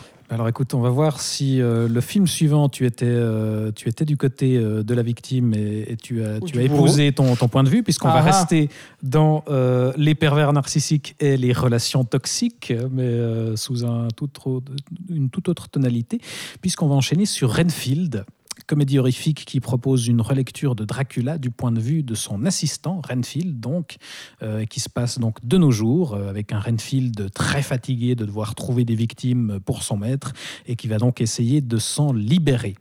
C'est réalisé par Chris McKay, euh, qui avait réalisé le plutôt sympathique Lego Batman, on y revient, les films d'animation de super-héros, tout ça, oui, c'était rigolo. Phil Lord, tout Oh, ça. Bon, hein. Euh, avec euh, Nicholas Hoult dans le rôle de, net, de, Rel- j'allais Renfield, oui. J'allais dire de Netflix. Non, absolument pas. Mais ça pourrait tout à fait être un Oui. produit Netflix Ah, d'ailleurs. hein, voilà, je le dis. Dans le rôle de Renfield, avec à ses côtés Aquafina et surtout Nicolas Cage dans le rôle de Dracula. Et Florian, je sais que c'était toi cette proposition qui faisait que tu étais Ah hyper oui, hypé bah, par le évidemment. film. Mais il y a Nicolas Cage en Dracula. Ah mais moi de toute façon j'aime beaucoup Nicolas Cage même quand il même même quand il cabotine. Surtout quand Surtout, il cabotine. en fait. Alors là, Ah il oui, me semble bah que le terreau est assez propice à du cabotinage. Et du coup, qu'est-ce que ça donne Alors, euh, ça donne que c'est une très bonne proposition de série B euh, décomplexée, un peu trop classique à mon goût, euh, c'est-à-dire un peu téléphonée. Euh, on ne voit, on parle de Nicolas Cage, on ne le voit malheureusement pas assez. Euh, je trouve, on le voit seulement 15 minutes. Après, le film ne s'appelle pas Dracula, hein, il s'appelle Renfield, donc ça peut expliquer. Mais, Bon, c'est vrai que ce c'est le qu'on gros, vient voir quand même. c'est le gros, c'est le gros argument de vente de, euh, c'est le gros argument de vente du film. Euh, et il faut savoir que Nicolas Cage, ça fait longtemps qu'il voulait jouer un rôle un peu expressionniste comme ça. Euh, et là, il le trouve enfin. Et c'est vrai que ça vient très tard dans sa filmographie, que c'est un peu, euh, que c'est un Il peu, est euh, super dans le ah, film. il est super. Franchement, non mais franchement. Même si son meilleur rôle de vampire, c'était dans le Bad Le- Lieutenant de, de Werner Herzog, où il avait un rôle beaucoup plus un peu vampirique comme ça. Je sais pas si vous l'aviez vu, mais là, il joue le vampire, euh, le vampire à la Bella Lugosi. Il avait pas Euh. déjà joué un vampire dans. euh, C'était quoi? Pff, attends, il a joué dans tellement de films que je me rappelle plus. Est-ce que c'était ce film-là où il dit A, B, C J'ai un extrait en tête, je ne sais Bon, plus alors, d'où on ça fera une recherche après l'émission. Thibaut, mais ça m'intéresse. Ouais, moi aussi. Excellent, mais je ne vois pas. Bref, Euh, tu disais. Voilà, donc je disais Nicolas Cage, on ne le voit pas assez, c'est bien dommage, mais quand on le voit, ça fait vraiment plaisir. Euh, à côté de ça, euh, le film a une histoire assez classique. en tout cas dans son déroulement. Après, la relation toxique est quelque chose d'assez intéressant, mais je trouve que c'est pas assez poussé, ou en tout cas ça tombe un peu dans le gag par instant. Mais le gros point positif, en dehors de Nicolas Cage, encore une fois, c'est le non-cynisme de, à l'époque, enfin, on en a parlé encore avant, là, quand on parlait des films de super-héros, mais le genre horrifique a aussi été victime de ça, du méta et du cynisme, etc. Et là, au moins, eh ben, ça livre quelque chose de généreux, certes simple et qui ne révolutionne rien, mais euh, qui fait le boulot, qui fait le café, en fait. Et rien que ça, moi, ça m'a enthousiasmé. Euh, euh, J'aime beaucoup aussi Aqua, Aqua, Aquafina, je sais pas comment on le dit. Bon, alors, elle me Bullfine. casse les pieds. hein. Mais non. Alors moi, Voilà, j'ai je pas vu l'aime le bien film, en mais j'avoue qu'elle me, je- elle me devient insupportable parce qu'il, non mais il la, il, il la casse dans tous les rôles de sidekick comique. euh, voilà, Disney. Et on en elle parlera était dans Nous allons après. Voilà. Euh, oui. Euh, et une générosité aussi dans les scènes gore. Et, et là aussi où ça devient drôle, mais moi ça m'a fait beaucoup rire parce que c'est gore à outrance. On se croirait dans Oui. du Tarantino tellement qu'il y a Oui. des litres de sang de tous les côtés. Du Euh, que ça démembrage. coupe, euh, voilà, ça coupe des membres, ça utilise des membres pour taper sur d'autres. Moi ça me fait beaucoup rire. Oui, mais moi donc aussi. voilà. Mais ça ne va pas plus loin que ça, donc c'est c'est pas un chef-d'œuvre, mais c'est un film qui fait le café et euh, et euh, ça fait du bien un petit peu de temps en temps un Mhm. film comme ça. C'est un film de festival un peu. Mais ça Je pourrait. l'aurais vu au NIF. Oui. Tu vois, Ça passe. Ça, ça aurait pas dé, Ouais, dé- ouais. dénoté, quoi. Ouais. Mais Alex, toi, tu l'as pas vu au NIF malheureusement. Non, Mais je l'ai pas vu au livre non. non plus, hein. seul chez toi. Bah, pff, écoute, euh, je souscris à ce que dit Florian jusqu'à une certaine limite. C'est-à-dire que, euh, en fait, euh, je, je trouve que ça aurait pu, en fait, ça aurait pu être tout ce que dit Florian, mais que malheureusement. C'est bien, on n'a pas fait exprès, mais c'est un peu l'épisode de duel entre vous. Oui, c'est vrai. Ouais, c'est vrai. Mais je- c'est souvent. je vous ai laissé c'est un souvent peu le cas, d'ailleurs. C'est pas fini, je crois, pas attends. d'accord. Oui, c'est vrai. Non, non, non. euh, honnêtement, c'est- pas, c'est pas désastreux. J'ai pas passé un moment euh, infâme devant. Ça dure une heure et demie, donc ça, le film a ça pour lui aussi. Ça se prend pas. Enfin, ça, ça, ça pète pas plus haut que son cul, voilà, disons-le vulgairement. Mais, mais, mais, mais, euh, on est quand même venu là. Alors, oui, le côté gore, il y est, c'est vrai, Florian a raison.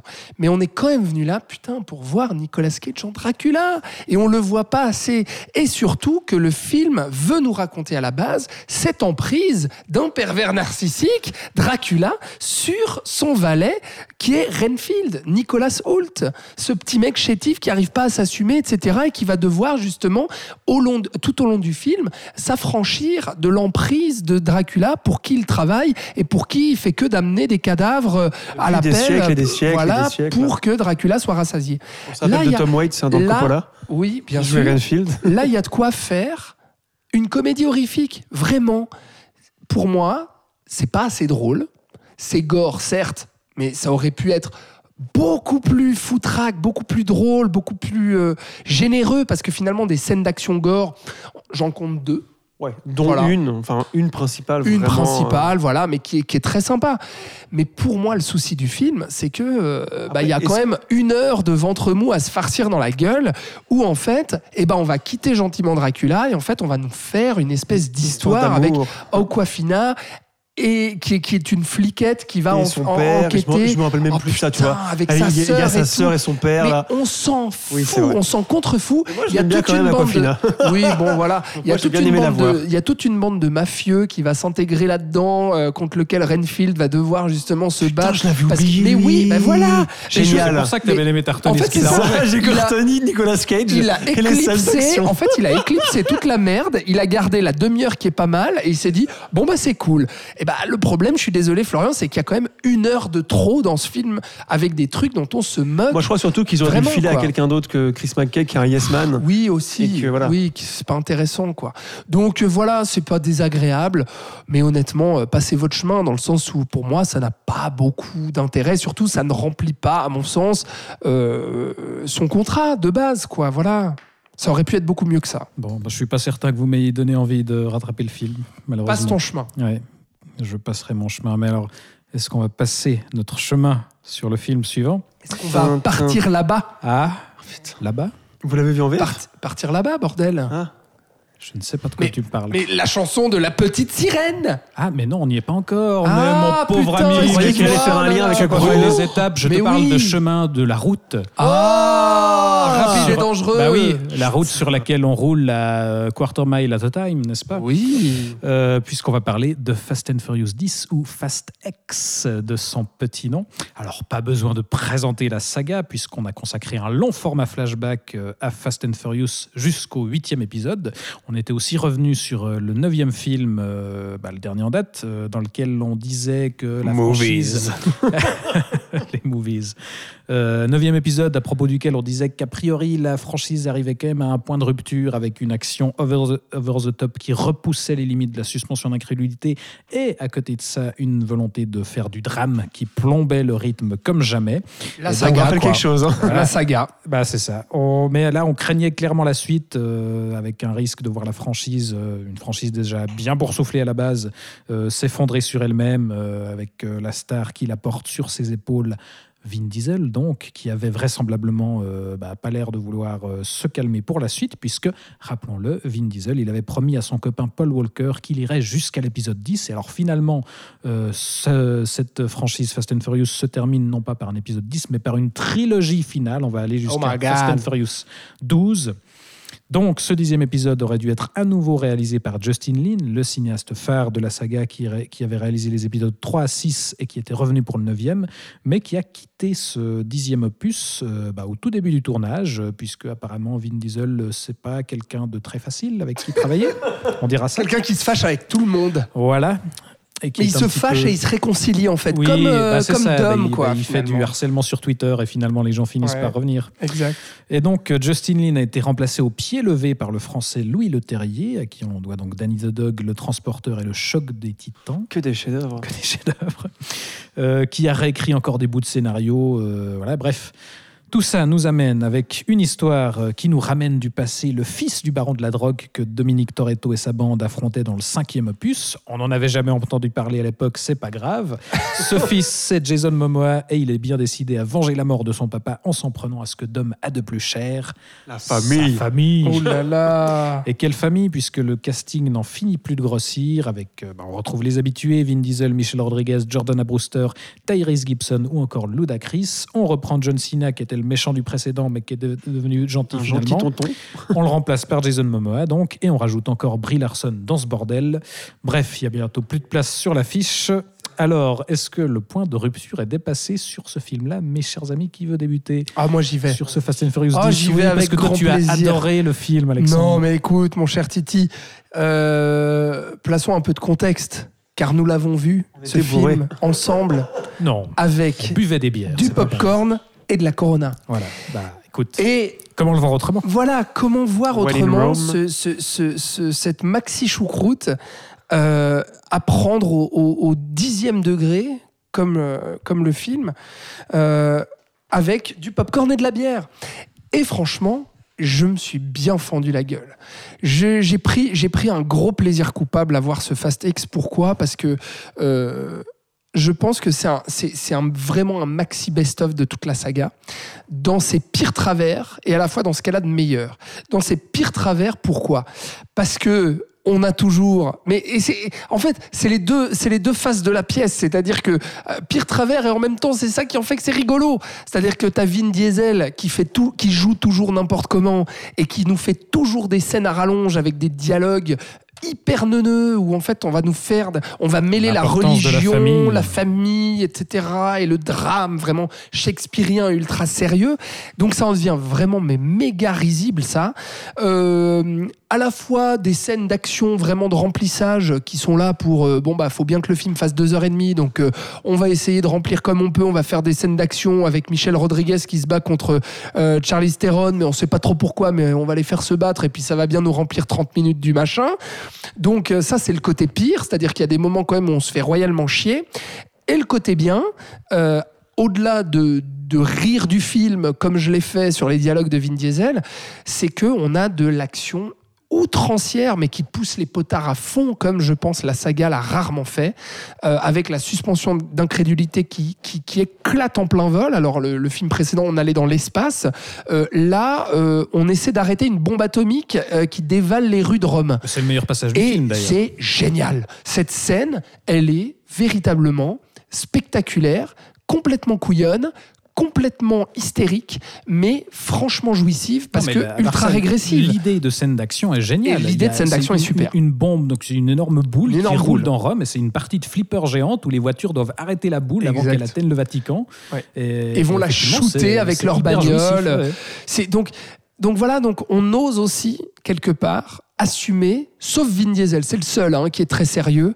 Les autres et Jason Momoa en tête de liste font n'importe quoi parce qu'ils sont juste là pour se marrer et de toute façon ils savent tous que bon bah Fast and Furious à un moment donné soit tu le prends au, dixième degré soit tu le prends pas et donc on y va à fond et franchement pour ces petits moments-là, moi je me suis vraiment fendu la gueule avec un final qui repousse encore ces limites-là d'incrédulité avec des cascades en voiture absolument abracadabrantes. John Cena qui a une voiture bazooka. John Cena qui nous joue Schwarzenegger dans Terminator avec une relation avec un gamin, c'est à mourir de rire. C'est complètement con. La voiture bazooka, c'est génial. Et le final avec Vin Diesel qui se termine en cliffhanger. Là, vivement la suite. Non, mais enfin, je veux dire, voilà, c'est- objectivement, bien sûr que c'est pas un bon film, mais subjectivement parlant, mais faites comme moi, quoi. Euh, Allez-y entre potes avec de la bière et du popcorn et fendez-vous la gueule parce que je trouve que là-dessus, ça remplit son contrat, quoi. Florian, est-ce que ça remplit son contrat? Non, pas du tout. Donc c'est vraiment l'émission duel en fait, c'est ça. hein. Ça. Euh, non, moi personnellement, je trouve que c'est un des deux ou trois pires de toute la saga. Et alors Dune, euh, moi, euh, Dune, pas le. Oui, pas le Denis Villeneuve, on Non. l'a déjà fait. Ah oui. On l'a- On l'a fait à chaque podcast, ça. Putain, ouais. Euh, Dune, parce que je considère qu'il y a plusieurs épisodes dans la saga qui sont de très bonne qualité pour des films d'action. Le 5. Du coup, le 5 et le 7 Oui. font partie de mes préférés. Oui. Il y en a qui Le sont. 6 aussi est pas mal. Voilà. Mais on en... Et il y en a qui sont aussi un peu nuls, mais qui ont un, humour qui passe et auquel on peut adhérer, je, je trouve, dans le second ou troisième degré. Par exemple, je pense au, au, au numéro 2. Enfin, tu vois. Et il y en a qui sont des plaisirs Ah comme régressifs, ça, comme le 3. Ouais. Ah, voilà. Et euh, ce film, je trouve que c'est un. La choucroute garnie, je suis d'accord avec toi. Euh, moi, ce que j'ai vu dans ce film, c'est une espèce de marvelisation. J'ai eu l'impression de voir Avengers Assemble dans ce film. C'est Puisqu'on parle de C'est faire revenir tout le casting. Bien sûr. Donc même Mais ceux c'est qui une sont morts, géante, Fast C'est and ça. Furious. même ceux qui sont morts. Tout le monde devient gentil, les gens C'est ça. En Ça fait 10 ans qu'ils font ça, comme Ouais, Marvel, quoi. Ils Ouais, ont, ils non, ont mais là, pris ils la tout recette. en un seul film. Et ça gâche beaucoup de choses, en fait. Ça gâche beaucoup de. Disons qu'il n'y a aucun arc narratif principal qui va nous tenir en tant que spectateur. Ouais, C'est le Euh, bordel, ouais. C'est. Voilà, enfin.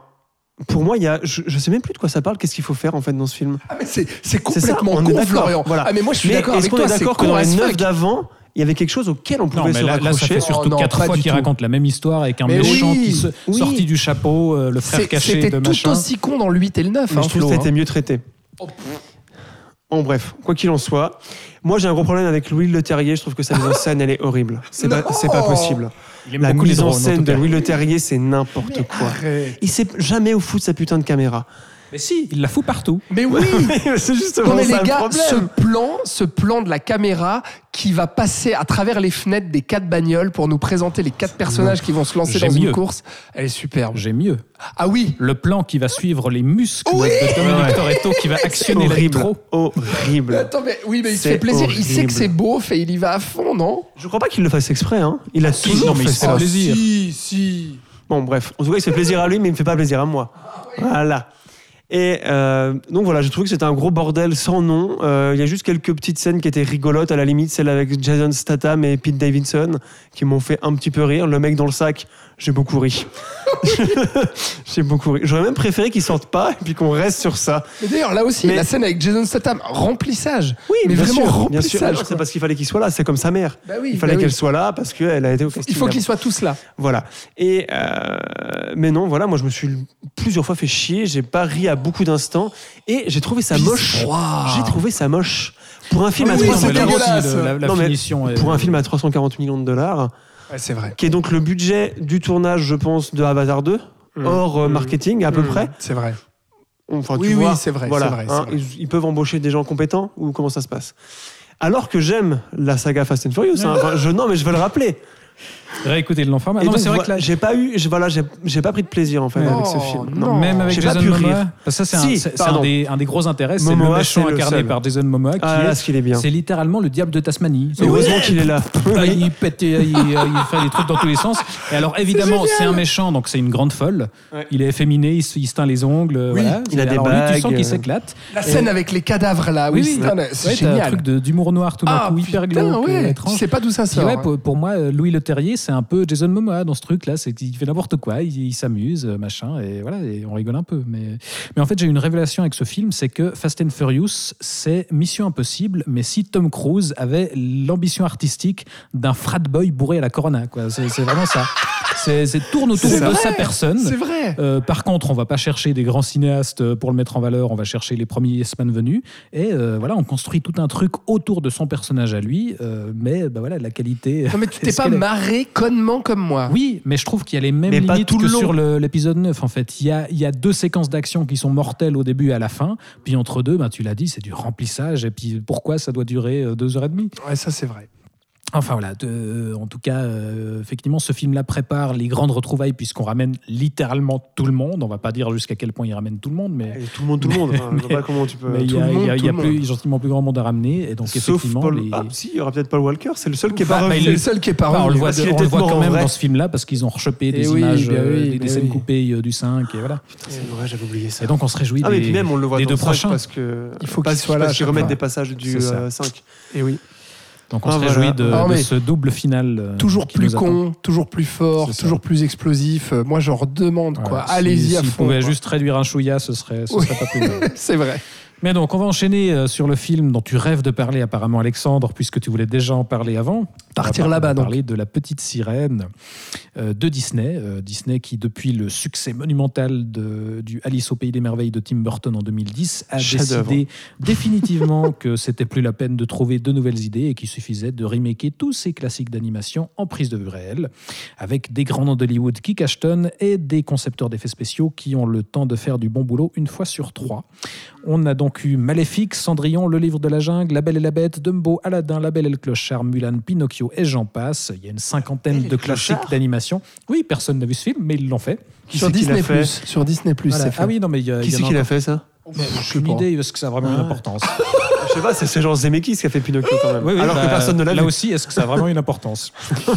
De toute façon, il y a une cinquantaine de classiques d'animation, donc euh, il y a de quoi faire tourner la machine encore un moment. Ces dernières semaines, on a eu droit à un Peter Pan et Wendy de David Lowery directement sur Disney+. Là Pas aussi. vu, pas vu.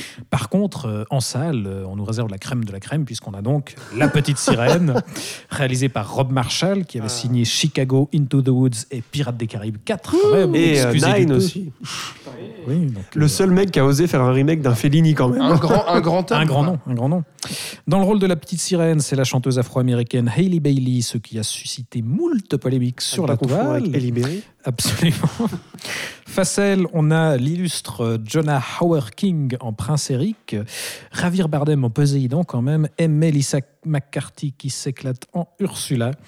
Frida Euh, Aquafina, effectivement, dans le rôle euh, de euh, Eureka, qui n'est plus un pélican, un goéland, non, je sais plus, mais qui est un autre oiseau. Oui. Une mouette c'est une Bref, mouette, quoi. Je sais plus. Ça n'a aucune C'est pas une importance. mouette. Bref, La non, bande-annonce faisait moche. déjà peur. Au final, le résultat, Eh bien, moi, je ne vois pas les choses à sa manière, puisque comment est-ce qu'un monde qui fait d'aussi beaux objets pourrait être aussi barbare C'est Euh, beau. Voilà. c'est beau. Euh, fin de la citation donc de la chanson de la petite Je sirène. pense qu'on peut s'arrêter là. Non, mais à part ça, et je. Moi, j'aime bien au tout début, il y a les vagues. Oui. et il y a une citation de, de, de Hans Christensen qui apparaît. Oui. Parce qu'on C'est rappelle beau, quand même d'où vient tout ça. Voilà. Voilà. C'était bien au début. Non, mais, euh, mais, euh, non, mais quand même, je, je dis ça, je cite en fait en disant que euh, j'adore, moi, Disney, j'adore le dessin animé, j'adore les chansons de la petite sirène, j'adore la musique d'Alan Menken, enfin voilà quoi. trouve la que- Suède, t'adores les poissons. Exactement, mon ami. J'adore le, le crabe Sébastien. euh, voilà, qui, qui chante sous l'océan, enfin tout ça, quoi. Partir là-bas, j'adore cette chanson. Et là, c'est vraiment, c'est, c'est- c'est vraiment le naufrage, c'est vraiment de la grosse merde. Parce que, euh, bah, comme tous les autres live action, pourquoi? Pourquoi? À part pour l'argent, Hubert, mais pourquoi? Est-ce qu'il y a besoin d'une autre réponse? Bah, c'est non, ça. mais Enfin, c'est- depuis quand est-ce que moi, tu c'est- t'attends à autre chose de non, la mais part non, des non, non, mais je, alors je, je n'attendais absolument rien de ce film. Je savais pertinemment euh, ce que j'allais retrouver comme produit, à savoir un décalque euh, exact, un remake plan par plan quasiment du dessin animé, mais vidé complètement de sa magie. De, sa direction artistique, euh, bah voilà, propre au dessin animé, euh, où on a euh, bah, des, animaux euh, qui ne sont pas euh, qui, qui, qui- ne sont pas photoréalistes, merde, euh, où on a de la vie, où on a de la couleur, où on a du peps, où on a de l'inventivité, euh, où on a euh, de, de, de, de, voilà, euh, euh, comment dire, euh, un aspect enfantin qui fait rêver. Et là, on a ce, traitement euh, très adulte euh, pour faire vrai, mais qui est complètement terne, ce qui est fou, c'est que là aussi, son sens. ils Quoi. ont des acteurs qui, qui sont devant des écrans bleus, donc là aussi, ils peuvent faire absolument tout ce qu'ils veulent euh, en soi. Mais, mais comme tu le dis, il n'y a, il y a aucune. Il y a, plus aucun imaginaire dès le début. En fait, à, à- à ce titre-là, c'est désespérant. Le, le dessin animé s'ouvrait quand même sur une scène où voilà, on passait du bateau, elle avec la bouteille qui tombe et la petite sirène, et puis on découvrait peu à peu les fonds marins. Et avec cette ouverture dans, dans le palais de Poséidon, avec un concert, avec des poissons dans tous les sens. Eh oui, Là, là, là, le, euh, que- comment on nous présente le monde des sirènes, c'est Poséidon euh, qui retrouve euh, ses trois filles euh, à côté d'un pauvre caillou et puis Voilà. d'un un environnement tout dépouillé. Pas de. C'est- décor, il y a aucune vie. Tout est gris et terne, quoi. Je veux dire, putain, on est dans les mondes marins, mais sous l'océan, la chanson de Sébastien, mais. Mais, mais là-dedans, c'est, mais vraiment, quoi. C'est, d'un vide. Il n'y a rien, il n'y a, y a, aucune- y a, y a- y a aucun dynamisme, il n'y a rien dans la mise en scène. Euh, y- les, les chansons, elles sont appauvries, euh, pratiquement. Euh, le casting est complètement mais, mais inexistant. C'est des endives, quoi. Je veux dire, Halle Bailey, on a pu faire toutes les polémiques qu'on voulait sur le fait qu'elle était noire, mais putain, elle est surtout inexistante. Elle chante bien, ok, d'accord, super, euh, ça fait une parfaite égérie Disney.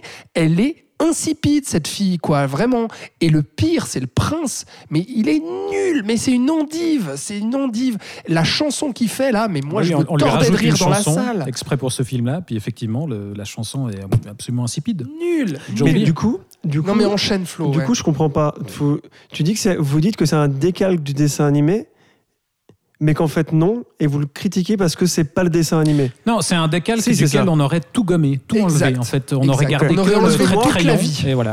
On Ouais, alors du coup, si leur, si leur but est de faire du photoréalisme et un film pour adultes, est-ce que ce serait pas normal d'enlever la magie? Bah non, Enfin, pourquoi Est-ce que ce serait leur projet en Les fait? adultes n'ont pas le droit à la magie? Non, mais je sais pas, je je pose la question parce que du coup, j'ai aussi à, à ce été, moment-là il faut faire une vraie dramaturgie ce- quoi Oui, non, mais oui, mais bon, il que faut là, pas en attendre putain. trop non plus. Mais j'ai essayé de comprendre en fait pourquoi ils ont fait ça comme ça sans être trop. euh, euh, à chaud réfractaire comme ça. Moi, le fond des océans, la direction artistique ne m'a pas choqué. En fait, j'ai assez rapidement vu qu'ils voulaient faire un truc réaliste. Et pour moi, le fond des océans ressemble plus à ça que euh, Avatar 2 ou que le dessin animé de la petite sirène. Enfin, on sait que quand tu descends de plusieurs dizaines de mètres au fond de l'eau, tout est bleu et sombre. Voilà. Donc ça, je me, je me suis dit, est-ce que c'est leur projet? Ah, mais quel Dans intérêt à partir du moment où tu mets des sirènes et des poissons qui parlent?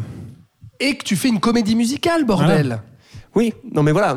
Ils ont c'est- pris... C'est le même problème que sur Le Roi Lion où tu avais des animaux photoréalistes et tu avais l'impression de voir un documentaire, mais avec des animaux qui chantent. Enfin, moi, j'ai l'impression de voir euh, la vie privée des animaux de Patrick Bouchité. où on, on doublait C'est- des, vrais ça. documentaires. Et ça Mais peut-être qu'ils ont, intérêt. mais peut-être qu'ils ont voulu. Je veux pas les défendre, mais je vais essayer de comprendre en fait, parce que ils se lancent pas là-dedans sans aucune idée, je pense. Tu vois, même s'ils sont mauvais parce qu'ils veulent cocher toutes les cases pour faire le plus de pognon. Euh, voilà. Enfin, et la majorité des critiques que j'ai entendues sont des choses que je peux comprendre, que j'ai pas appréciées en tant que telles. Euh, mais euh, moi, c'est un des moins pires live action que j'ai vu de Walt Disney. Euh, en dehors de Bon, cette dé- forcément, encore. Non, mais si tu vas comme ça. oui, non, mais tu vois ce que je veux dire. C'est que c'est-à-dire que c'est pas un chef-d'œuvre et tout, mais quand tu le compares au reste, bon, j'enlèverais le livre de la jungle et Cendrillon, que j'ai trou- qui avait des choses intéressantes et qui réussissait à traiter des choses. Mais c'est quoi cette obsession avec le livre de la jungle Le- Moi, je trouve ça vraiment Moi, je trouve que c'est le très moins bien. pire. Ouais. Ah ouais, c'est le moins pire des live alors là, action. les hein. effets spéciaux sont. Ah ouais. Enfin, moi, c'est Ah un oui. film auquel j'ai cru. Oui, Vraiment. c'est le moins pire, Thibaut. Donc Voilà, tu dirais que c'est lequel le moins pire, toi? Aucun. Mais je sais pas, mais est-ce qu'il y en a vraiment un moins Il s'est pire? jamais posé cette question. Olivier, le pire, c'est lequel? Est-ce qu'il y en a vraiment un qui surnage euh, Sans mauvais jeu de mots? Euh, je sais plus ce que je voulais dire, mais enfin, j'ai trouvé aussi que malgré beaucoup de, euh, enfin, pas mal de défauts d'écriture, je trouvais que c'était aussi un de ceux qui se tenait le mieux d'un point de vue narratif et rythme narratif. Que je me suis pas trop fait chier. Il y a Ouais. quand même une heure de plus que le dessin animé. hein. Une heure de plus que le dessin animé. Alors vrai. là où je te rejoins, c'est que presque une heure. il y a un truc que je trouve intéressant, c'est qu'ils veulent prendre plus de temps pour développer l'histoire d'amour. L'histoire d'amour. Et ça, je trouve ça intéressant parce que dans le dessin animé, c'était c'est normal qu'elle tombe amoureuse d'un prince. Oui, c'est vrai, ce que je veux vrai. dire? Là, même si c'est Oui. maladroit, c'est maladroit. Quand même, hein, tout ce truc C'est au, pas au maladroit, marché, c'est juste qu'ils jouent très naïf. mal. Ils jouent mal les deux. Enfin, je trouve ça assez naïf, mais ça va avec. Mais ça, j'ai trouvé que c'était un, non, ça, point pas, positif. Et, euh, et voilà, par contre, la fin, ça m'a pas dû. C'est un des plus. euh, on dirait un kaiju Ega euh, Non, mais- raté. Enfin, c'est- Et, et la direction artistique, au-delà au -delà des, des, des, Des fonds marins Au-delà des fonds marins, des, des aspects numériques et tout, qui, à mon sens, enfin, c'est c'est pas mal fait. C'est juste que c'est c'est terne. C'est terne, c'est moche. Ça ça n'a Tout ça est n'a- dans l'obscurité. Mais euh, oui. voilà, le personnage d'Ursula, Aucun il y, a, intérêt. il y y a des idées intéressantes Oh, euh, de mais faire le ses tentacules de euh, ma carte. phosphorescentes, mais la moitié du temps, elle Oui. est dans l'obscurité, on ne voit rien. Et il y a ce moment où elles sont euh, phosphorescentes et tout, je me dis, waouh, ça c'est cool, mais ça apparaît qu'une fois. Puis le maquillage, c'est tellement grossier. Javier Bardem, le costume et tout, c'est. T'es là, mais c'est tout ce que vous êtes capable de faire comme costume, vraiment. Enfin, c'est. le- le- Enfin, pff, voilà. Je, je sais pas, non, mais je- je sais pas quoi dire de plus, si ce n'est que, heureusement, il y a la musique d'Alan Menken, ce qui a fait que j'ai pas tapé une trop grosse Ouais. sieste, tu vois, mais. euh, Mais quand Je- je même, veux dire, euh, ils ont coupé la chanson du cuisinier français. Oh Moi, je, trouve ça parce que forcément, ils sont, ils sont piégés par le- leur idée de, de trucs photoréalistes. La chanson du cuisinier, ils, ils massacraient quand même toute une série de poissons Mhm. euh, jusqu'à arriver jusqu'à Sébastien. Là, en live action, évidemment que ça, ça aurait été beaucoup trop trash. Donc on a dû enlever cette chanson pour la remplacer par Mais ils ont euh, rajouté la chanson euh, du un prince. port antillais Et, euh, euh, à côté du château oui. écossais. Nickel. ça. J'ai trouvé ça sympa. Mais euh, je, je Non, voulais. alors par contre, Oui, juste une chose par, par rapport aux chansons, là, là aussi où dans les choses qu'ils rajoutent, ils trichent avec le concept de base, euh, puisque Ariel est censée être muette, mais ils arrivent Elle quand même à à faire l'intérieur- chanter Hailey Bailey dans sa tête. C'est vrai. Comme ça, euh, voilà, ils assument pas le Mhm. concept de base. Et Donc, le aussi, rap un peu est pas si mal. Oh, le rap du goéland, quoi. Au quoi final En VO, il est bien. Oh là là. Ah, c'est là bien. là. Oh. Oh. Euh, ah, je voulais juste terminer sur un petit mot quand même. C'est que moi, j'ai vu ça à mon grand dame. J'étais vraiment, mais j'y suis allé tout seul, comme une pauvre merde en plein après-midi. tu sais. T'avais pris des Vraiment, Corona tu et puis de- du le- popcorn. Ouais, c'était le devoir, tu vois, genre le travail. Tu sais, j'y vais, voilà, je le vois par parce travail, que hein. euh, on en parlait euh, aussi, à la fois dans le podcast aussi. et dans notre émission sur Nyon Région Télévision, que j'invite nos auditrices et auditeurs à aller voir, n'est-ce pas? Euh, Je me suis retrouvé donc un mercredi après-midi, jour de sortie. Il y avait que des gamins dans la salle, tu vois, forcément. Euh, que, des, que des gamins avec leurs parents et tout. J'ai jamais vu ça de ma vie. une salle avec des gamins aussi dissipés. À mon sens, c'est pas un hasard. C'est, je, Mais je ça, c'est pense. parce qu'il n'y a plus de jeunesse, mais Alexandre. non, non, Avec le je téléphone portable. non, je pense. Non, mais quand je dis dissipé, c'est que les gamins, ils se levaient pendant la séance, ils couraient dans la salle. Mais ils En avaient quel âge? 4 ans? Non, Ah. ils étaient plus âgés que ça. Ils en avaient rien à taper du film. Donc, vous en déduirez ce que vous voudrez. Moi, en tout cas, ce que j'en ai déduit, c'est que les gamins, ils sont pas cons et qu'ils ont vu comme moi, à savoir un film qui est totalement désincarné et inintéressant au possible et qu'il n'y a pas de magie là-dedans. Parce que des gamins qui voient un film où il y a de la magie, où s'opère quelque chose, où il y a des personnages auxquels ils peuvent s'attacher, bah les gamins, je peux te dire qu'ils restent assis sur leur siège de cinéma et ils, se ferment leur pas toutes les gueule, deux. Non mais c'est vrai, non mais c'est vrai. Et les gamins, ils restent devant et, et, et, et ils embarquent dans le film, quoi. Et ils voyagent au Vers cinéma. monde. Et là, preuve en est, ils en avaient rien à foutre, quoi. Mais vraiment, autant que moi. Donc euh, voilà. J'ai l'impression que ce film te désespère un peu. Oui, un peu, ouais. Ça me désespère parce que si tu veux, c'est tellement euh, marketé. C'est- un budget énorme. Les, les gens, euh, les gens, euh, faut, faut que dans causer. Moi, je sais pas combien, de- combien de personnes m'ont demandé Ah, t'as vu la petite sirène Ça vaut quoi Je suis là, mais putain, ça vaut quoi? C'est de la merde Forcément que c'est de la merde Tu t'attendais à quoi? Est-ce que vraiment tu t'intéresses à ce truc-là? Mais pourquoi? Dis-moi, dans quel monde est-ce que t'as envie de voir ce truc-là Revois le dessin animé, vois-le, revois-le dix fois, mais, mais ne, ne- ne- ne va pas voir ce truc-là et ne t'intéresse pas à ce truc-là. Mais bon, enfin voilà. Après, moi là où je suis content, c'est que ça marche un peu moins bien que prévu pour l'instant. Mm. Les chiffres sont un tout petit peu, un tout petit peu en deçà de ce que Disney avait prévu. Euh, J'espère que ça va les faire un peu euh, réfléchir, mais visiblement pas, parce qu'ils vont nous adapter à nouveau Blanche-Neige l'année prochaine. Euh, ils ont prévu de faire Bambi, euh, ils ont prévu de faire les Bon, Aristochats. ils vont refaire Vaiana, même Lilo et Stitch, apparemment, ils veulent le remaker. Donc, tu Ouais. vois, ils vont tout piocher, quoi. Ouais, Voilà. Tout ça, ça nous donne Oh, un peu pardon, je suis hein. très Ouais, énervé. il y, a- pardon, il y a- mais, ouais. y a de quoi, il y a de quoi. Je- J'irais même jusqu'à dire tout ça, ça nous donne un petit peu envie de mourir, n'est-ce pas, Alexandre Oh, oh, oh. Ça tombe bien, puisque le film suivant, Je sais même pas ceci est c'est, une transition. Pas mal, pas mal. puisque Mais pour, pour le vu. film suivant, on va parler de Plan 75. Ah, Plan Euh, un 75. drame japonais, euh, premier long métrage de Shie Ayakawa, qui reprend l'idée qu'elle avait posée dans son segment de Anticipation Japan, euh, qui est un film à sketch chapeauté par Hirokazu Koreeda, s'il vous plaît, dans lequel cinq cinéastes imaginaient l'avenir du Japon de différentes façons.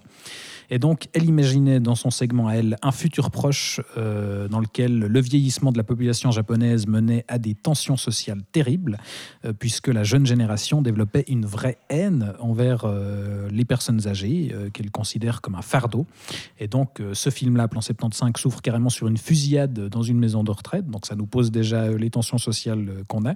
Et donc, en réaction, le gouvernement japonais va instaurer le plan 75, donc du titre, un programme qui autorise et même encourage les citoyens de plus de 75 ans à recourir à l'euthanasie sans aucune justification médicale ni consultation de l'entourage. Donc, un pitch aussi intrigant que franchement, franchement plombant pour un film qui a fait beaucoup parler de lui en festival notamment, puisque par chez nous, il est passé au FIF euh, à Fribourg, euh, duquel il est reparti avec le Grand Prix, le Critics' Choice Award et le prix du jury des jeunes euh, Comundo. Tout même. ça Tout ça. Alors, euh, Florian, c'est toi qui vas nous en parler. Est-ce que Alors. tout ça est mérité? Oui, amplement. Euh, moi, ce que je trouve intéressant dans ce que tu dis, c'est futur proche. Moi, je dirais futur très, très, très proche. Parce qu'il faut savoir que c'est un problème déjà, euh, déjà contemporain. Au, Oui, elle s'est inspirée d'une situation réelle de. Oui, oui, de voilà, mais c'est-à-dire que là, c'est de l'anticipation. euh, ça pourrait être presque être fait maintenant, en fait. Enfin, c'est- ça que j'ai trouvé très, euh, très, très juste et très. euh, Après, il faut être au courant de ça, évidemment. Mais vu que voilà, j'ai une certaine passion pour ce pays-là, euh, moi, c'est ça qui m'a le plus, euh, qui m'a le plus ébouriffé dans ce film, c'est la conscience de ce qui se passe aujourd'hui. Et pour moi, c'est presque comme une réalité alternative de ce qui pourrait déjà se passer maintenant. Et, euh, et donc, j'ai trouvé ça très fort. D'une. De deux, euh, c'est un premier film, je ne sais pas si tu l'as dit. Oui. Oui, c'est un premier, premier film, excuse-moi. vois, je crois que tu l'as dit au tout début. Et c'est euh, assez, assez bluffant de voir une mise en scène aussi, aussi posée. On pourrait dire que c'est très japonais, en fait, de faire des plans très posés, euh, une certaine une certaine pureté asiatique. hein, c'est un peu un cliché, tu vois. Mais là, je trouve qu'elle travaille ses cadres de manière très intelligente. Euh, et euh, bon, il faut dire qu'elle a fait beaucoup de courts et de moyens métrages avant. Elle en a fait 8-9, je crois. Donc voilà, elle a, déjà pas mal, euh, elle a pas mal de bagages de mise en scène. Mais sur un long comme ça, ça, ça atteint presque la perfection pour moi au niveau mise en scène, surtout pour un sujet aussi, aussi sensible que celui-ci, politiquement et socialement. Et, euh, et donc pour ça, elle va aussi avoir l'intelligence euh, dans son script de prendre trois personnages, dont une personnage principale qui va être ben, justement une, des, une personne de plus de 75 ans qui se retrouve à vivre seule et qui du coup petit à petit va se poser la question est-ce que je vais avoir, euh, est-ce que je vais avoir recours à ce plan 75 et en parallèle de ça, on suit un jeune, euh, un jeune qui lui a été embauché pour informer les personnes âgées de comment ça se passe, qui vont recevoir une prime euh, de 100 000 yens, ce qui est assez peu, mais qui apparemment euh, peut encourager certaines personnes qui se retrouvent dans la précarité quand ils sont vieux et seuls. Et enfin, Et qui va devoir aussi gérer la, enfin qui va se retrouver à, à gérer la situation de manière beaucoup plus personnelle, personnel, et voilà, puisque quelqu'un proche de lui va faire le choix de. Et le troisième personnage, qui est une immigrée philippine, qui va donc euh, commencer à travailler euh, dans le côté plus pratique, c'est-à-dire comment est-ce qu'on accueille les gens, comment est-ce qu'on les médique, enfin comment est-ce qu'on les euthanasie en fait, et comment tout ça se passe d'un point de vue mécanique. Donc comment voilà. on récupère leurs affaires une fois qu'ils sont Après, exactement, donc, euh, voilà. on nous montre Et comment on truc. peut faire un espèce de petit trafic avec ça aussi, mais ça, intelligemment, ça prend pas trop de place. En lisant le synopsis, j'avais très peur que ça tourne autour de ça. Et non, c'est bien plus subtil, bien plus humain, et ça prend bien plus son temps que ça. Et je crois que c'est aussi un des points forts du film, c'est de euh, montrer le rythme de la vie et euh, d'une confrontation quand même qui est assez, parce qu'on parle de la mort. hein. c'est quelque chose de, commun à tous et de très mystérieux et de très lourd euh, en tant que décision et de, monter un modèle presque économique autour de ça. Enfin voilà, ça soulève beaucoup de questions et je trouve que ce film le fait très bien, de manière très subtile, en évitant toute scène euh, explicative euh, et tout passe par les émotions, par les regards. Enfin tout est très, euh, tout est très implicite et je trouve que c'est, Ouais, c'est voilà, très en retenue comme. Voilà. comme Bah, encore une fois, mais- c'est un- ouais. un côté un peu asiatique. Enfin, voilà, mais euh, voilà, très beau. Et le final est, euh, est époustouflant. Ça, enfin, voilà, c'est... Et toi, Thibaut, qu'en as-tu pensé? Bah écoute, je, vu ouais, l'ai vu. euh, alors il y, a- il y a un petit moment maintenant, mais le souvenir que j'en garde, c'est effectivement euh, ouais, que- quelque chose de très proche de, de ce que tu racontes. De voilà, le sujet est très lourd, très plombant, mais et on nous épargne rien, mais en même temps, on, on surligne jamais euh, quoi que ce soit. C'est fait euh, de manière très sobre et, et, ouais, tout en retenue. euh, tout, euh, ouais, c'est un traitement vraiment humain euh, du sujet, et, et du coup, je trouve très fort ce qu'elle arrive à faire avec tout ça. Alors, Alex, toi, tu ne, tu ne l'as pas vu, Ça a l'air malheureusement, fun, mais- Alors, votre je truc. crois, Oui, ça, ça a l'air fun, hein Je crois qu'il est, alors, il est, il est sorti en mai en Suisse. Il est encore dans quelques salles. Euh, en France, il était sorti en septembre 2022, donc ça fait déjà un certain temps. Euh, si vous ratez le film, il est déjà sorti en DVD Blu-ray en février, je crois, avec en bonus d'ailleurs un des moyens métrages de la réalisatrice. Euh, donc voilà, c'est un film qui a mis un peu de temps à venir chez nous euh, et je suis content qu'il soit arrivé enfin. Très bien. Eh bien, nous arrivons gentiment à la vois, fin. Alex, quand tu parles pas, c'est calme et on aime bien. C'est Oui, fou. hein. c'est- ce sujet, ça nous a un petit peu, ça nous a un Pa- petit peu passer calmé, de hein, mon coup de gueule sur la petite sirène à Voilà. plan 75 où on Oui. parle de la mort et de L'écart l'euthanasie. était. Waouh Mais je, te, mais je te dis, c'est le sentiment que nous donne la petite sirène finalement. C'est- Eh, hein, ça nous amène quoi. à ça. Et, et alors on va, on peut-être quand même un petit peu remonter tout ça avec un petit peu de, de joie, de, de- je sais pas, de, de légèreté avec euh, le dernier film de la sélection dont tu seras le seul à nous parler, Florian, puisque tu es le seul à l'avoir vu. Est-ce que euh, juste, est-ce qu'on a Oui. dit que Polochon était absolument Oh, putain. immonde dans la petite sirène On avait fermé ce chapitre. Est-ce que tu Mais oui, tous les poissons sont dégueulasses. Ils sont tous terrifiants. Polochon Est-ce que dans les films du passé, tu, vas nous parler de, de la, de la petite sirène, le dessin animé Oh, peut-être. Polochon a l'air mort, effectivement. oui. Mais alors, est-ce qu'il y a des morts dans le film dont tu vas nous parler, Florian? On va revenir au Festival de Cannes. ce- ce- cette sélection est très. euh, voilà, on part dans tous les sens, un peu comme Fast and Furious finalement. Et oui. Euh, tu vas nous parler de Omar la fraise qui a été présenté en séance de minuit à Cannes. C'est réalisé par Elias Belkedar et on a au casting Reda Kateb et Benoît Magimel. Alors, pendant que je vais aux toilettes, Florian, explique-nous de quoi ça s'agit. Je vais en parler à Alex. C'est un premier film, hein, déjà. C'est un premier film par un des co-scénaristes de Athéna, une tragédie de Romain Gavras. Ah oui. Un film qu'on avait critiqué très durement et qui le méritait il y a quelques mois. Euh, mais ça ne m'a pas empêché d'aller voir ce film. euh, qui a été euh, assez rapidement, d'ailleurs, c'est une de ces euh, punchlines euh, de l'affiche du Tarantino algérien. Voilà. Euh, énoncer Tarantino, c'est tellement facile que je, je ne rebondirai Oh, pas mais sur ça. Mais c'est vrai qu'il a a- envie de le marketer Oui, comme bien ça, sûr. tu vois. Mais c'est vrai qu'il y a quelque chose un peu de ça, c'est-à-dire qu'on suit, euh, on va suivre Reda Kateb qui est condamné en France à 20 ans de prison et qui va devoir un peu, euh, puisqu'il c'est un gangster, il va devoir fuir en Algérie, enfin retourner en fait dans son pays d'origine, accompagné de son compère de tout temps, Benoît Magimel, qui nous rejoue un peu le rôle qu'il avait dans Pacific Fiction, donc le mec un peu débonnaire, qui a roulé sa bosse et puis euh, qui s'est euh, qui lui dit t'inquiète la vie euh, t'inquiète y a pas de souci on gère voilà mais ça fait toujours plaisir de voir Magimel et il cabotine un peu dans ce Le rôle mec un peu gradubile bon. avec une montre Ouais. en or et qui aime Voilà. bouffer des huîtres ça, sur un port ça. à Marseille. et puis qui danse et puis c'est Mhm. cool quand il danse et il, fait- il fait un rap à un moment c'est assez savoureux Ah, aussi. Ouais. mais alors le film est euh, est très bordélique. C'est un premier film. Euh, je sens qu'il est bordélique parce que c'est un premier film. Donc dans son écriture, dans sa mise en scène, ça va un peu dans tous les sens. Et puis on passe du coq à l'âne. Heureusement qu'il y a ce il y a une histoire d'amour, après il y a une histoire de gangster. Euh, heureusement qu'il y a ces deux personnages. En fait, le fil rouge, c'est l'amitié entre Magimel et Reda Kateb. Mais malgré tout ce foutoir un peu, on sent une certaine grosse envie, comme si ce, comme si ce gars, euh, après avoir été scénariste, il s'était retenu plusieurs années pour faire son premier film, et que là, il lâchait tout, et que ça partait dans tous les sens, et mais avec une certaine générosité et un plaisir à le faire. Et ça, je trouve que c'est très communicatif dans le film.